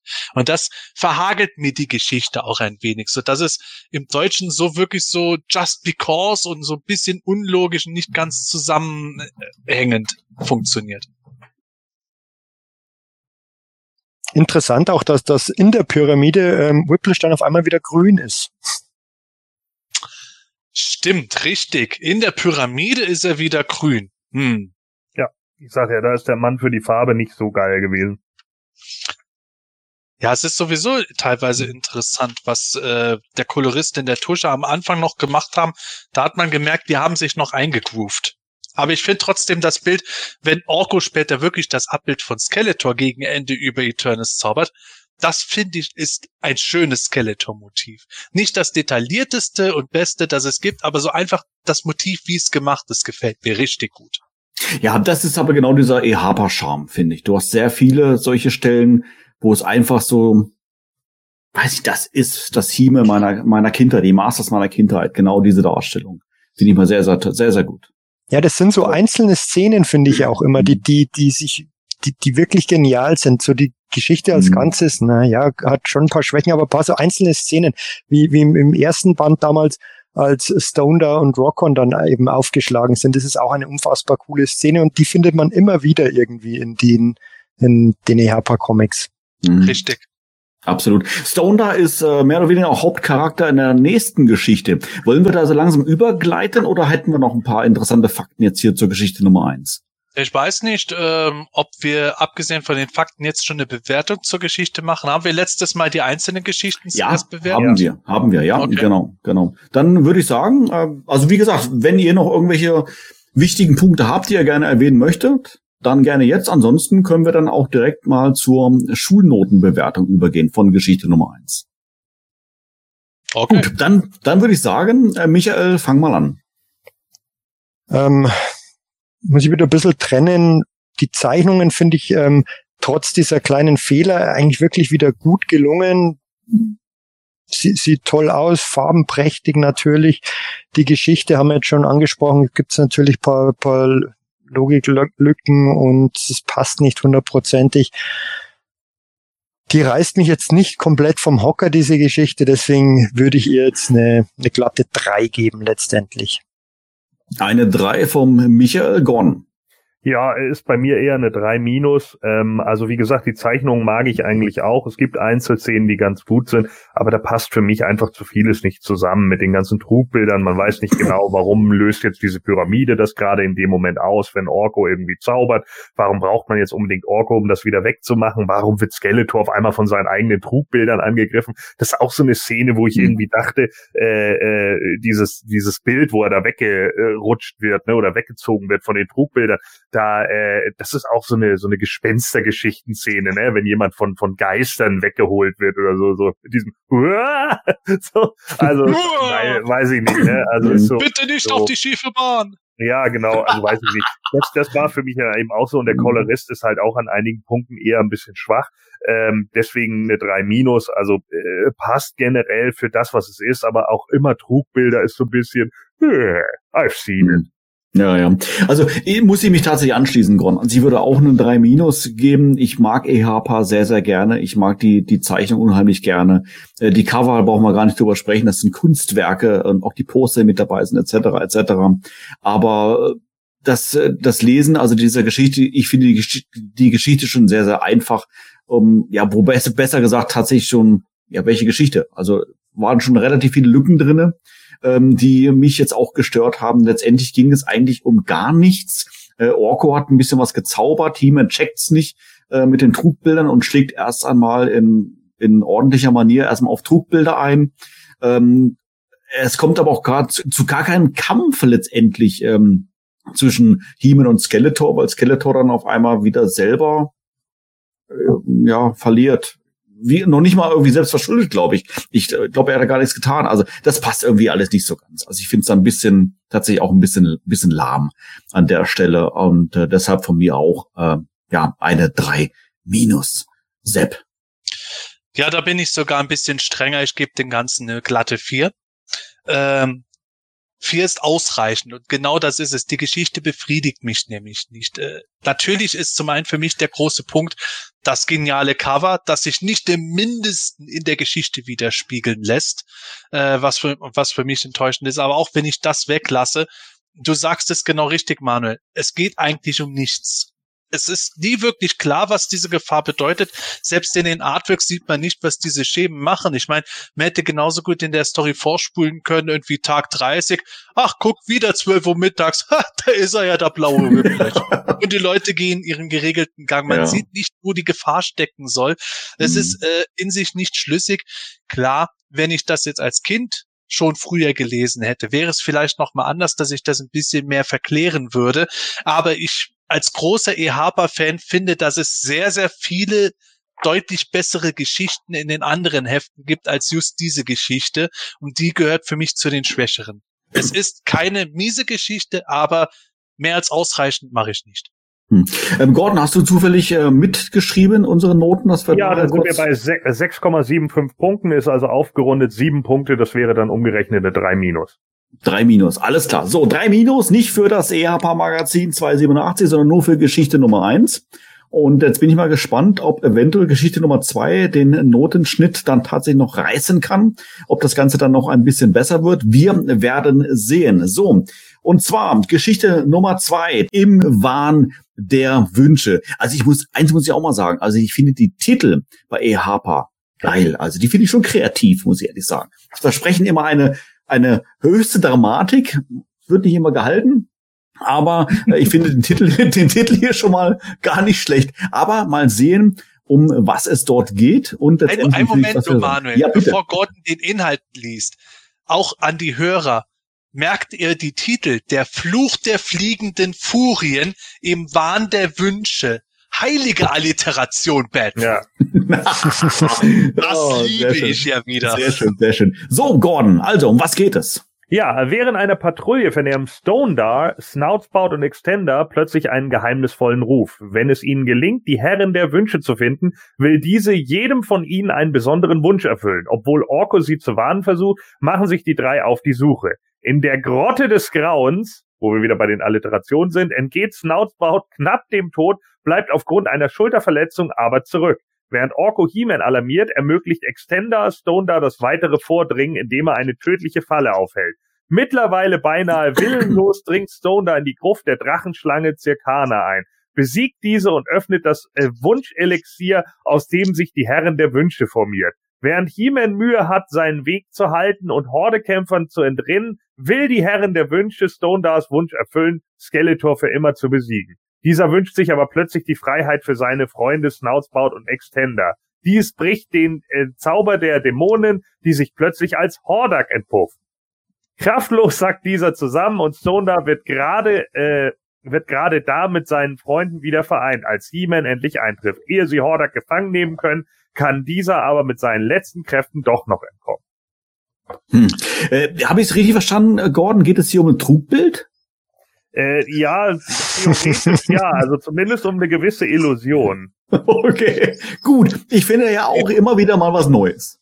Die Träume der Travestie könnte die Geschichte auch heißen. Mann, oh Mann, oh Mann, oh Mann, oh Mann. Okay, ja, Michael, komm, hau raus. Deine ersten Gedanken.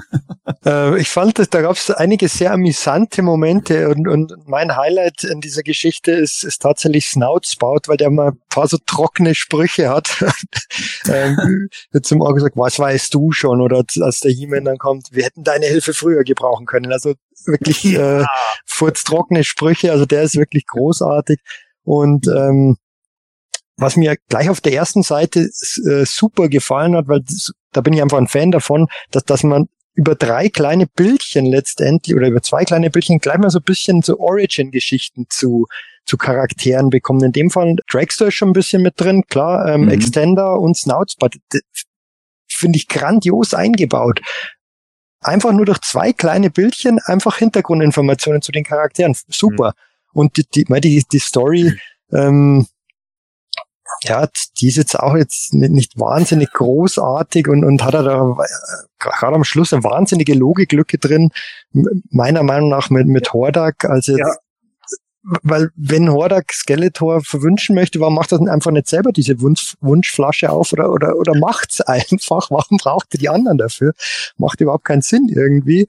Ähm, Ja, aber er war ja in der Wunschflasche. Da ist eher die Frage, wer hat ihn in die Flasche oder, wer, oder wer hat ihn da rein? Ja, also macht, macht eigentlich keinen Sinn. Aber ähm, wie gesagt, die, die, die hatte ein paar komödiantische Ansätze, ge geradezu ähm, durch Snoutspout, finde ich. Ja, da Ähm, wurde in einigen nicht nachgedacht, leider. Ja. Ich finde äh, tatsächlich, dass die, Geschichte, ähm, weiß ich nicht, zu schnell begonnen hat irgendwie. Also äh, man, man schreibt zwar, dass die drei Helden auf einem Patrouillenflug waren, aber ähm, da hätte mir tatsächlich, ich weiß nicht, wie man so gewohnt ist, so eine kleine Einleitung wie jetzt in der vorherigen Geschichte mit Orko, wieder irgendein Blödsinn oder sowas. Ähm, Gab es jetzt da nicht. Da ging es mehr oder weniger dann auch ähm, direkt los. Und äh, alle drei vernehmen dann diesen Ruf, der ja schon dann irgendwie was, weiß ich nicht, was Mystisches vielleicht dann schon hatte oder irgendwas Benebeltes irgendwie dann hatte, weil alle dann drei sofort dann irgendwie auf dem Trip waren, ja, und äh, gar nicht mal anders konnten, als irgendwie dieser Stimme folgen. ja, ein bisschen komisch, war, fand ich ein bisschen schnell vielleicht sogar irgendwie, aber ja, Ja, und vor allen Dingen, die wissen ja auch darum, ne? Also es Ja, ist stimmt, scheint, stimmt, scheint ja stimmt. irgendwie der, der Ruf der Sirenen zu sein, so, ja, okay, wir gehen da hin, aber sie, sie wissen darum. Ich meine, spätestens da, wo, wo man sehen kann, dass die Schlange als Zirkaner benannt ist, da weiß man, okay, die Leute kennen die, denn das Ding hat einen Namen. Ja, da heißt es nicht, oh mein Gott, eine riesige Schlangenbestie, sondern, oh Mensch, das ist ja Zirkaner, die Hüterin des Elixiers. War schon mal jemand von euch da oder wie? So. Ja, aber das Beste, was du machen kannst, ist halt trotzdem folgen. Was sonst? Ja, das ist ja das Ja. Interessante. Zirkaner könnte natürlich abgeleitet sein von der Hexe Kirke oder Circe, je nachdem, Ja. wie man es aussprechen will, aus der Odysseus-Saga. Was kam in der, in der Odyssee auch noch vor? Der Gesang der Sirenen, wie Gordon gesagt hat. Also ich glaube tatsächlich, dass das so ein bisschen inspiriert ist davon. Und ähm, was du aber gesagt hast mit diesem plötzlichen Anfang, mich erinnert dieser Anfang sehr an das Minicomic ähm, Einer gegen alle. Ja. The Clash of Arms, wo Fisto am Anfang auf einer Patrouille ist und an der Grenze der, keine Ahnung, an der an der Palastmauer oder sowas steht und dann wird er überfallen. Und so startet es hier auch im Grunde. Sie sind auf Patrouille und dann plötzlich hören sie was. Und ich finde es eigentlich ein sehr schönes Motiv, das dabei gemacht wird, auch mit den damals neuen Wave 5 Toys. Ich finde es ohnehin genial, wie in der Geschichte wie in dem gesamten EHPA-Zyklus der Jetset immer wieder hervorgehoben wird. Mhm. Der Jetset hat für mich diesen Kultstatus allein durch die EHPA-Comics gewonnen. Ebenso die Stillstalkers. Aber ich gebe auch Michael recht, diese äh, kleinen Hintergrundgeschichten zu den Charakteren sind interessant, wobei es natürlich ein bisschen abfällt. Extender, dann könnte ich Dragster dem Satan Hordak entreißen, der ihn so verunstaltet hat. Snoutspot, ich werde wieder so aussehen wie früher, ehe Hordaks Experiment mich entstellte. Und Stoner, ich will Skeletor platt machen. ist halt, klar, Stoner hat halt keine Probleme. Aber ich finde das sehr interessant, weil ja, diese, diese, dieser Plot ist nicht ganz schlüssig damit, ja. Wieso hat sich Hordak als diese äh, Zauberin der Wünsche verkleidet? Inwiefern soll, wenn Stone die Flasche aufploppt und Hordak wieder rauslässt, da irgendwas helfen, Skeletor zu besiegen? Wer hat Hordak überhaupt in die Flasche gestopft? Grislaw, mach mal den Deckel zu. Äh, es ist alles ein bisschen unlogisch. Und wenn ich dann sehe, das, was Snoutspot und Extender da erzählen, entspricht genau den UK-Magazinen, was sie dort für Herkunftsgeschichten hatten. Wo es auch so war. Natürlich nicht nur bei Snoutspot gerade, aber ich bin mir mehr denn je irgendwo sicher, dass das nicht ganz irgendwo auf deutschem Mist alleine alles gewachsen war, sondern zumindest entweder der deutsche Autor so eine Art europäische Guideline noch mit dabei hatte oder sich die Briten dann wieder dran orientiert haben es ist sehr interessant dabei, was man dabei für Aspekte sieht. Gerade dass Dragstore dort erwähnt wird, kommt ja schon fast ein bisschen out of the blue, wenn man das Minicomic nicht gekannt hätte. Mhm. Das finde ich aufregend. Wie, wie ist das eigentlich generell, äh, Sepp? Kann man sagen, dass sich dann die Deutschen dann eher an, äh, an den Briten bedient haben oder war das so eine Wechselgeschichte? Also normalerweise ist es losgelöst. Man muss natürlich bei dem Ganzen sagen, ich bin jetzt nur irgendwie am quasi laut brainstormen, weil wir wissen ja aus den Minicomics, US-Material, das Snoutspot von Hordak erschaffen wurde. Wir wissen auch aus dem gleichen US-Comic, dass äh, Hordak Dragstore erschaffen hat und dass äh, Extender aber äh, Dragstore befreien möchte, ist halt durchaus interessant, weil das ist eben in UK-Material gewesen, dass die beiden miteinander unterwegs waren und wurden beide verwandelt und nur Extender hat sich von Hordaks Bann befreit. Im US-Material hatten die beiden nicht direkt was zu tun. Deswegen ist das hier jetzt das Kuriose, wo ich mir denke, irgendwo müssen die Europäer im Großen und Ganzen das hergehabt haben. Und vielleicht gab es da irgendeine Schnittstelle zwischen denen, wo ein Austausch stattgefunden hat. Aber ich glaube jetzt nicht unbedingt, dass der als Autor im Heft äh, gelistete Michael Mann, dass der für das eine Panel sich gedacht hat, oh ja, der, Dra- der Extender möchte den Dragstore äh, jetzt irgendwie entreißen oder sowas. Und das ist dann zufällig in den UK-Magazinen ausgebaut worden. Kann auch eine Spekulation sein. Wie Ich- gesagt, ich brainstorme nur. Ich meine aber, dass die, ähm, die, die UK-Comics gab es ja schon wesentlich eher ähm, grundsätzlich und die EHPA-Stories wurden ja dann, je nachdem in welche Richtung es ging, ähm, auf heman.org sind die ja alle äh, gelistet gewesen, wurden ja dann später wieder abgedruckt in den UK-Comics, aber erst in den späteren, soweit ich weiß. Ähm, die, die früheren UK-Comics gab's, also die Fortnite-Comics gab's ja schon eher letztendlich. Ja, richtig. Also da müsste ich nochmal das genau vergleichen mit Erscheinungsterminen und sowas. Das wäre wahrscheinlich was fürs Welt der Meistermagazin im Übrigen auch, äh, zu gucken, was kam zuerst. Es kann auch durchaus sein, dass EHPA wiederum äh, britisches Material schon vorliegen hatte.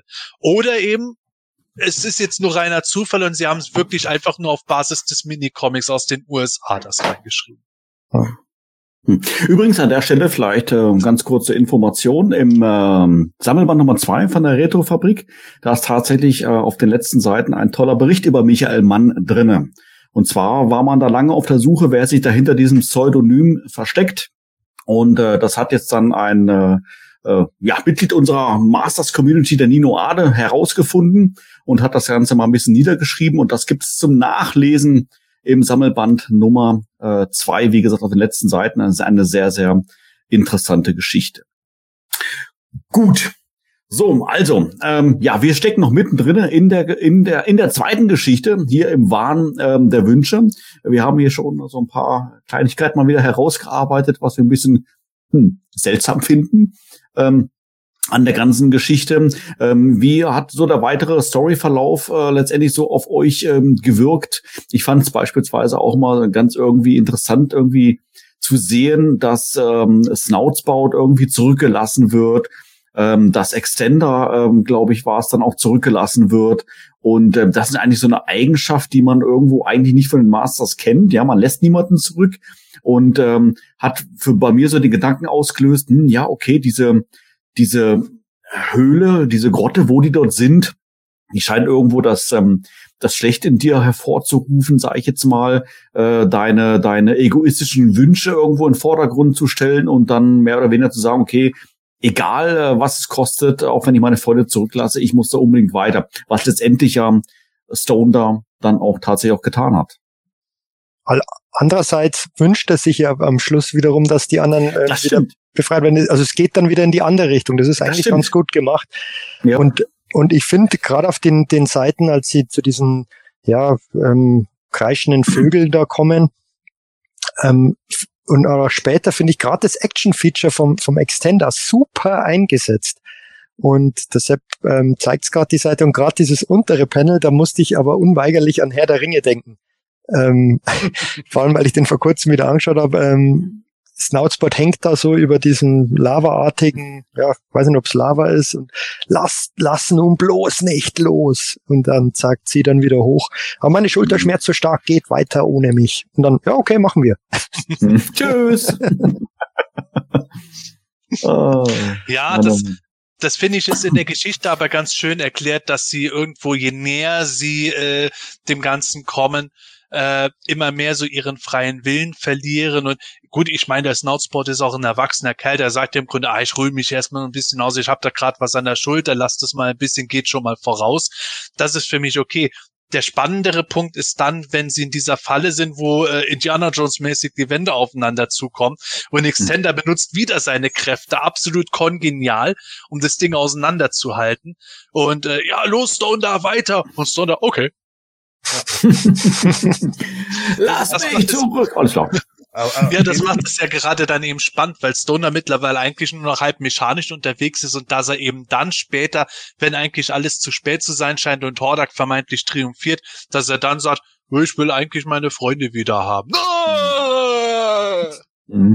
Aber das ist genau das, womit der der Gedanke letztendlich dann kam, dass ähm, das, was Skeletor, äh, was Skeletor Quatsch, das, das was Hordak will, äh, weiß ich nicht, wie soll, wie soll ich das ausdrücken, muss letztendlich auf niederträchtige Gedanken basieren. Äh, also muss irgendwas Schlechtes sein, damit es irgendwie in Erfüllung geht. Und ähm, dadurch, dass jetzt hier sich Stone da irgendwas Ehrenhaftes, was Heroisches gewünscht hat, ist genau das Gegenteil äh, quasi dann eingetreten. Ja, das wird halt leider ein bisschen zu wenig erklärt. Ich meine, so sexy Hordak auch in seiner Maskerade aussieht, aber warum das für ihn jetzt irgendein Problem darstellt, ich weiß es nicht ganz. Ja, also auch das macht alles irgendwie nicht so richtig Sinn. Also am Anfang, Stone da sagt dann irgendwie, ja, hier, es gibt den, den Wahn der Wünsche und keine Ahnung, ne, ich muss da ein bisschen vorsichtig sein. Und dann sagt er, glaube ich, auf einem der nächsten Panel, wenn nur dieses dumpfe Gefühl der Willenlosigkeit nicht wäre, ja, okay, so, dann taucht er bei der Schlange auf. Äh, die Schlange scheint ja auch schon länger zu, zu sein, weil, wie gesagt, es muss diese Herren der Wünsche ja schon gegeben haben, sonst hätte die Schlange den Namen nicht. Das ist ja also genau der Punkt so. Und dann, aber jetzt letzten Endes, äh, das kann ich ja alles noch nachvollziehen. Ne? Das macht ja auch irgendwie Sinn. So, man, äh, das ist vielleicht auch eine fehlgeleitete Sache. Wenn man eine Obsession hat, ist das ja meistens für die Menschen nicht zuträglich. Das ist ja erstmal schlau.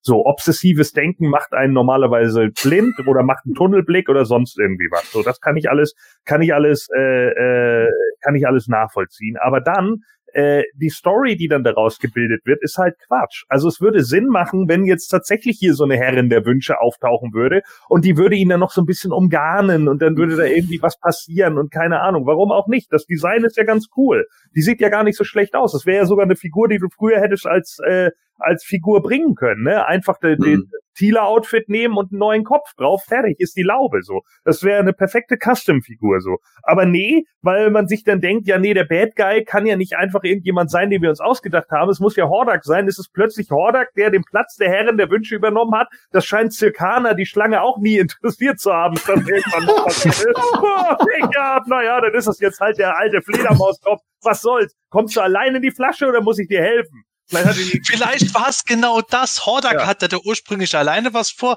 dann kommt Zirkane, äh, was willst du denn hier? Und Hordak, oh verdammt, schnell in die Flasche. Ja, genau. Ja, so. Oder, oder Hordak war einfach jahrelang schon die Herrin der Wünsche. Das ist einfach so ein Fetisch von ihm. Ja, wo er dann einfach dachte, oh, ich verkleide mich immer mal und wenn dann mal so ein äh, Reisender vorbeikommt, dann mache ich hier wie bei Asterix, ne, die Insel der Träume. Und komm mal, oh, Mensch, ja, oh nein, eine Schlange, oh nein, eine Wand, die mich aufspießt und Hordak, das ist mein Amüsement für den Tag. Für alle die Spacken, die es nicht geschafft haben. Das ist so, das ist so wie das Nagelbett bei der Adams Family Serie früher. Ja, das macht keinen Sinn. Das macht hinten und vorne keinen Sinn. Und dann, äh, oh, das hat mich so angestrengt, mich in die Ische da zu verwandeln. Puh, bin ich jetzt aber fertig davon, ne? Also ein Tag eine Frau sein, du. Das kann ich dir aber nicht raten, Junge. Und das ganze Östrogen, nee, nee, nee, das ist nix. Ja, und dann, ja, dann verprügeln wir dich jetzt. Äh, ja, okay, ich bin eigentlich total geschwächt, aber äh, ich kann mich noch wegteleportieren. Ich war eigentlich nur eine Illusion. Weißt, ich ich, ich stelle mir, das, ich stell mir das auch so schön vor, wie Hordak das am Anfang bei seinen Kämpfern geprobt hat. Und wie, Guck mal hier, das ist jetzt, das ist jetzt meine, meine Verkleidung als Herrin der Wünsche. Und dann Montana so, ah. Ja, genau. Dann Hordak so, hey, jetzt hör auf mir die ganze Zeit so, jetzt sehe ich wieder normal aus. Montana? Montana, ich bin hier oben. Montana macht. Vor allen Dingen, wa- was macht das denn jetzt auch für einen Unterschied? Er, er sagt dann zu der verkleideten Alden da, also zu Hordak in Verkleidung, sagt er dann, ja, ich will, dass du Extender und Snowspout freigibst. Ah, nein, das hat dir der Teufel gesagt. Ah, so, hä? Was? Wenn er jetzt gesagt hätte, ja, mach Skeletor platt, dann hätte er sagen können, ja, schnipp, hahaha, weil ich das so ja nicht kann. Nur wenn du das nochmal sagst, dann gibt es mir extra Kraft. Hm. Was? Anscheinend. Ja, ja. Anscheinend, genau. Es muss niederträchtig sein. Weil, warum auch immer. Gut, dass Stone da nicht ganz andere Wünsche geäußert hat. Ja. Hey, wenn ich dich so sehe, Violet Face. Warte, Stone, ich bin der Anführer der Wilden Honor! Okay, okay, okay, okay. Wir schweifen ab. Der ist auch Aufstein. Oh, Mann, oh Mann, oh Mann, oh Mann, oh Mann. Ja, aber nichtsdestotrotz, diese Geschichte gefällt mir tatsächlich sogar besser als die erste. Die ganzen Ungereimtheiten stehen zweifelsfrei fest. Was ich dabei aber spannend finde, ist halt eben so dieses Ganze, dass halt vor allem diese anderen Charaktere halt sehr sehr viel unterwegs sind auf ihrer Quest, während Timon eigentlich die ganze Zeit nur durch die Gegend fliegen muss und immer gucken muss, dass äh, da, das magische Navi irgendwo ihn nicht wieder ableitet. Und äh, ich finde, es ist einfach sehr schön erzählt. Allein die Kampfszene mit Stone da und Silkana, die ist sehr dynamisch gemacht. Da sieht man auch schon wieder so einen gewissen Conan-Einfluss von den Heften von damals, der gemacht wurde. Aber auch so diese Fallen. Hm. Ich finde die Geschichte, auch wenn sie unlogisch in ihrem Kernplot ist, ist schön erzählt. Rein optisch kriegt man einfach was geboten. Ich finde, da bekommt man sogar mehr geboten als in Geschichte 1. Ja. vor, vor allem Stone da ist wieder super dargestellt. Ähm, steht immer breitbeinig da, aber das, das äh, ist ziemlich mächtig. Also das ist, der Kampf ist echt wirklich richtig, richtig cool und ähm, gefällt mir auch gut. Gerade wie die, die, die Darstellung von den ja, Nebencharakteren letztendlich hier eigentlich ja. ja. Also nicht in der Geschichte, aber, aber Snoutspout, mhm. ähm, Extender, Stone, da erfährt man oftmals nicht so viel über die. Ähm, Finde ich ganz gut, dass die also absolut im Mittelpunkt stehen. Das ist ja mhm. total woke. Das ist überhaupt keine He-Man-Storyline. um das nochmal reinzubringen, ne? Ah, ja, ja, ja, ja, ja, ja, ja, ja. Ja. Okay, Jungs. Ich gehe mal rüber, ich geh mal rüber zur Bewertung von meiner Seite aus. Also, ja, komm, ähm, hau raus, hau raus. Mir, mir gefällt's halt ganz gut. Ich gehe da mit Sepp mit. Ich würde aber auch nicht so deutlich höher gehen als bei der anderen Geschichte, weil mir einfach dieser Plot am Ende macht für mich einfach keinen Sinn. Es ist storytechnisch einfach Kokolores. Das ist Schwachsinn. So, ja, und äh, Hordak wird da dann auch noch unglaublich blöd dargestellt. Es wäre geiler gewesen, es wäre eine rundere Geschichte gewesen, wenn es wirklich diese Herren der Wünsche gegeben hätte. Die hätte davon gezehrt, zu sagen, okay, Stone, da, du willst, dass ich Skeletor fertig mache, das ist niederer Instinkt, du bist obsessiv so und das gibt mir Macht, ja, sowas wie ein Count mhm. Maso oder so, der davon eben lebt. Dann wäre das geil gewesen und er sagt dann, weißt du was, nee, mache ich nicht, weil ich edle Motive habe. Ich bin nicht so eine alte Nassbirne. So, und das ist eben geil. Ja, dann hätte man das machen können und sie dann, oh nein, du hast mich fertig gemacht, ich bin wieder Rauch und meine Schlange und ach, was weiß ich, ist ja scheißegal, irgendwas hätte man da machen können. Und dann hätte man auch He-Man gar nicht gebraucht in der Story. Wäre das halt eine Nebengeschichte für die anderen Charaktere gewesen, wäre auch vollkommen in Ordnung. So, bis heute kann mir keiner erzählen, wofür die Stillstalkers da sind. Auch Snoutspout konnte das hier wieder nicht. Ja, ich trenne durch die Wüste. Macht Spaß. So, äh, okay, aber nichtsdestotrotz, so, das, das ist eben mit dabei. Gezeichnet ist es in Ordnung. Auch hier hat Carlos, der Tuscher, Kolorist, whatever, äh, wieder nicht immer allerbeste Arbeit geleistet, aber teilweise ein bisschen besser als in den anderen Sachen. Es ist ganz nett, diese Spießrouten laufen durch verschiedene Fallen, wie Sepp gerade richtig gesagt hat, das kennt man aus Conan, ne? Hier kommt eine Falle, da kommt eine Falle, hier ein Pfeil, da ein Pfeil. Bei Conan sterben mehr Leute einfach nebenbei, um nochmal zu zeigen, wie gefährlich das ist. Das passiert bei den Masters natürlich nicht. Die werden dann hier einfach nur mal kurz zurückgelassen der Twist am Ende, ich mag sogar das Design der Herren, wo ich auch gesagt habe, als sie auftauchte, ich kannte die Geschichte ja vorher nicht, habe sie jetzt gelesen und habe dann gedacht, ja cool, ein anderer Charakter, warum nicht? Kann man mal was mitmachen, ist bestimmt ganz in Ordnung. Und jetzt kommt das edle Motiv, okay, oh, und dann verwandelt sie sich und dann ist sie auf einmal Hordak? Nein. So, das ist halt der Turn, der einfach Blödsinn ist. Und dann Hordak da sitzt, oh ja, ich kann nichts und keine Ahnung. Zwischendrin hatten wir dann, glaube ich, noch irgendwie, ja, äh, die Herren der Wünsche hat da irgendwelche Monster hingezaubert, nämlich den Monstroid und den Mantisaur okay, woher kennt sie die? Aber gut, ja, gut, meinetwegen, ne, die hat sich gedacht, ja, ich, ja, aber jetzt wissen wir es ja, weil es ja Hordak war, ne, der ist ja ideenlos, der kann nur die Sachen hinzaubern, die er schon kennt. So, also letzten Endes, nee, also gut, gut gezeichnet, im Ansatz ordentlich, hätte man eine tatsächliche Wunschzauberin da gehabt, dann wäre das in Ordnung gewesen und mit dem edlen Motiv wäre das auch in Ordnung und zu zeigen, dass eine Obsession eigentlich Leute eher in den Tunnelblick führt und eher in Probleme als tatsächlich in in, in ja in, in, eine, in eine gute Richtung finde ich in Ordnung, das ist von der Story in Ordnung, aber nichtsdestotrotz bleibt es bei mir trotzdem nur eine drei. Dann mache ich mal direkt weiter. Ähm, vieles kann ich so unterschreiben. Ist natürlich wieder ähm, Product Placement ohne Ende in der Story, was mir aber sehr, sehr gut gefällt, muss ich sagen, ähm, weil einfach viel auftaucht, viel zu sehen. Ähm, das Visuelle ist wirklich gut, Stone da ist cool und vor allem halt Snoutspout ähm, finde find ich ähm, mit seinen trockenen Sprüchen super. Ähm, ja, die zur Story kann ich nicht mehr viel hinzufügen. Ich mag diese kurzen ähm, ja, Einblicke in die Hintergründe der von, von Dragstore Extender und Snoutspout. Ähm, finde aber diese Story jetzt auch nicht großartig besser als die erste. Ähm, kleinen Ticken vielleicht ähm, würde ich jetzt mit einer 3 plus einstufen. Hm. Ja, darf ich, darf ich mich vordringen, ähm, Sepp? ja, ja, ich habe nur eingeatmet, keine Sorge. Ach so, ach so, atmen tust du auch noch. Hey, wir, ah, sind, Mann, wir sind hier bei den Nerds, das sind ja Mundatmer. Ach so, oh, alles klar. So, jetzt äh, muss ich mich ganz kurz wieder sammeln. Was wollte ich machen? Ach so, genau, ich wollte die Geschichte bewerten. Ja, also ich glaube, ich würde hier tatsächlich auch wieder auf eine klassische 3, 3,5 gehen, 3 bis 4 gehen. Ähm, ich finde es zeichnerisch soweit in Ordnung. Äh, das ist EHP, EHP mag man an der Stelle, aber dass äh, die, die Geschichte selber haut mich da jetzt nicht aus den Socken. Also ähm, ich finde sie ähm, tatsächlich ticken besser, wobei dann müsste ich auch vielleicht auch ein bisschen besser bewerten, aber sei es drum, äh, als, als Geschichte Nummer eins, aber sei es drum, äh, ich glaube, ich bleibe bei einer 3, 3,5, weil es einfach, sag ich jetzt mal, da, ah, ja, ich weiß auch nicht, irgendwie ein bisschen komisch einfach ist an, an manchen Stellen. Ich mach's kurz, 3,5. Sepp, du bist dran.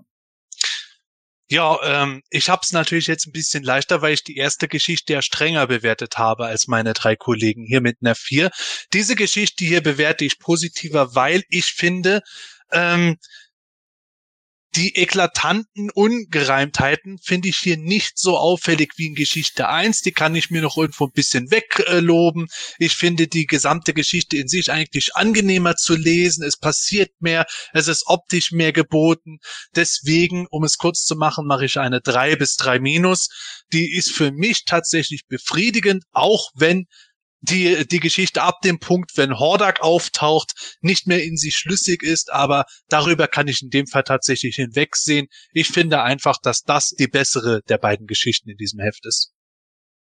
So, dann haben wir eine Durchschnittsnote für die zweite äh, Geschichte von einer äh, von acht Punkten. Ja, das ist, sind, ist also eine glatte drei und damit haben wir dann äh, insgesamt eine 7,3, also eine 7, also eine 3 minus für das gesamte äh, 287er Comic. Wobei ich sagen würde, und da werdet ihr mir sicherlich alle zustimmen, dass wir da vielleicht noch so zwei Punkte draufsetzen können zu einer 3 plus wegen des genialen Covers. Absolut, absolut. Ja. Das ist halt, die Summe ist besser als seine einzelnen Teile. Ja, absolut, absolut auf alle Fälle. So, liebe Zuschauer, an dieser Stelle schreibt doch mal in den Chat, was ist denn deine Gesamtnote für das EHPA-Heft 287? Wir sind nochmal gespannt, ähm, was du so sagst, was du für eine Gesamtnote vergibst. Das war unsere Besprechung. Mensch, ich freue mich, dass wir tatsächlich jetzt mal wieder die Gelegenheit hatten für ein nostalgisches Thema.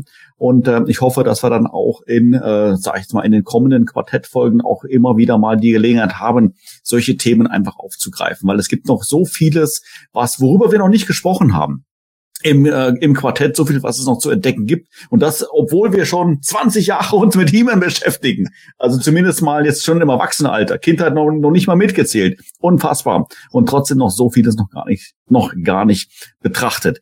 Ja, wunderbar. Schön. Ich freue mich, äh, dass wir hier die Gelegenheit wieder hatten. Äh, wir vier und natürlich auch mit diesen ganzen ähm, tollen Zuschauern hier heute Abend ähm, das Ganze, den, den Abend äh, ja, zu verbringen und uns auszutauschen über die ganzen Neuigkeiten, über natürlich jetzt hier das EHPA-Heft.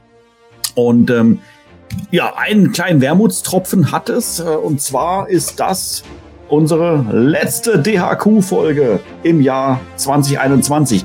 Wobei das nicht ganz richtig ist, denn es wird noch etwas von uns geben. Und das kann der Sepp, glaube ich, mal erklären. Ähm, ja, wie soll ich das jetzt genau ausdrücken? Wir werden nicht eine reguläre DHQ-Folge dieses Jahr noch haben, aber zum Abschluss haben wir ein schönes Special in petto für dieses Jahr. Nämlich am 23.12.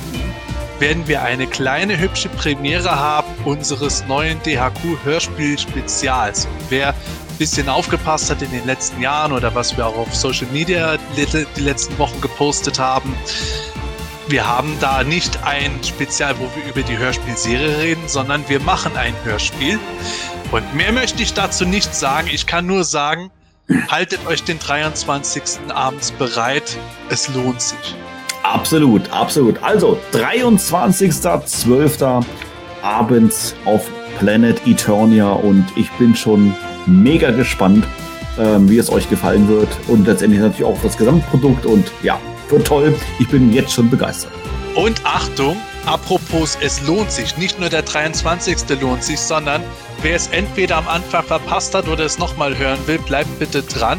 Wir haben noch Gordons Intro nochmal, einfach weil es so geil ist. Absolut, absolut. Auf keinen Fall abschalten. Auf keinen Fall abschalten.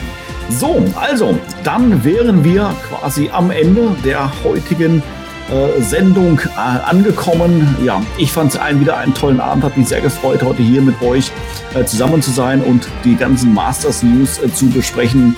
Na, ein letzter Hinweis natürlich noch, ähm, weil es einfach ja so toll ist so wichtig ist. Am 12.12., .12., also quasi übermorgen, Pass the Sword das Special hier auf Planet Eternia auf unserem YouTube-Kanal auf keinen Fall verpassen. Und wie Suzette gerade schon gesagt hat, das Himanische Quartett kommt am 23.12. auch nochmal im Rahmen eines Specials und das lohnt sich ebenso auf alle, alle Fälle. So, in diesem Sinne, hat sehr viel Spaß gemacht und ich sage, mach's gut, tschüss und bis dann.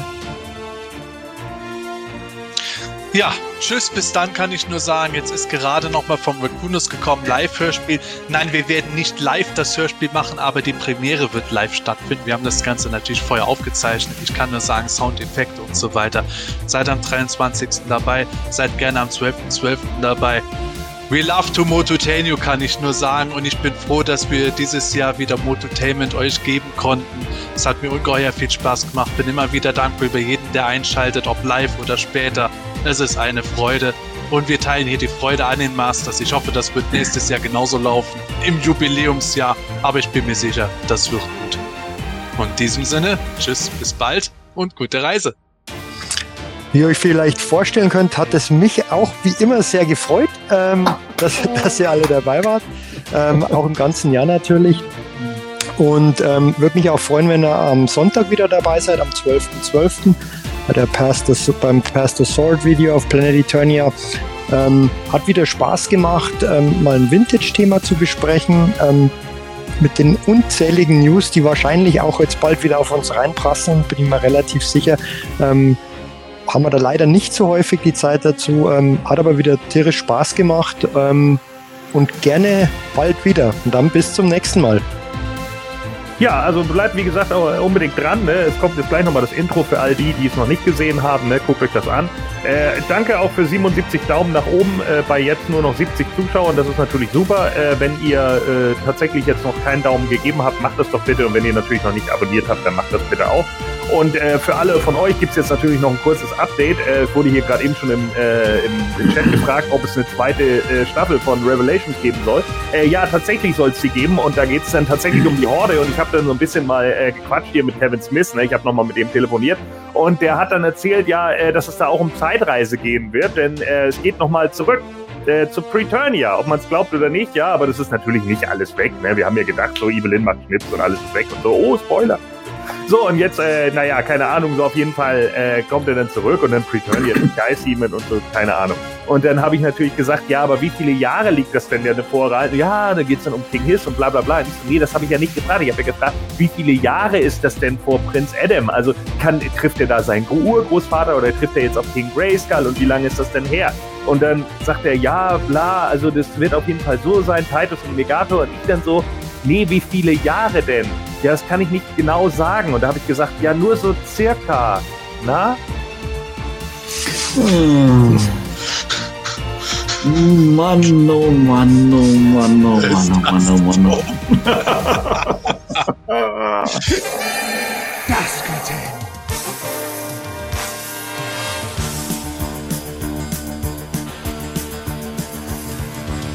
Planet, Planet, Planet,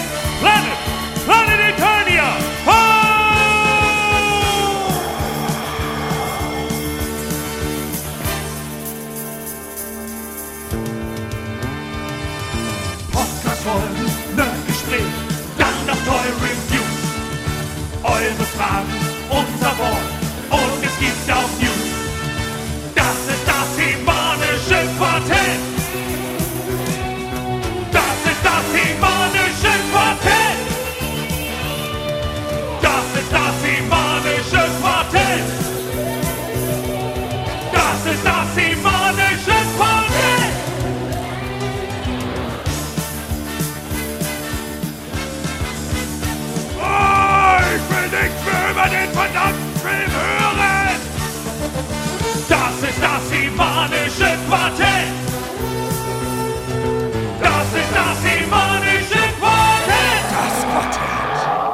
Das. Das Hemanische Quartett. Präsentiert von planeteternia.de. Ich habe gerade mir einen anderen Spielmensch. Ach so, wir sind ja wieder. Okay, ja. Und zwar Geschichte Nummer zwei, das Quartett im Wahn der. Ach nee, das war unsere Titel. Die Geschichte zwei das selber. Trio im Wahn der Wünsche. Das Trio, genau richtig.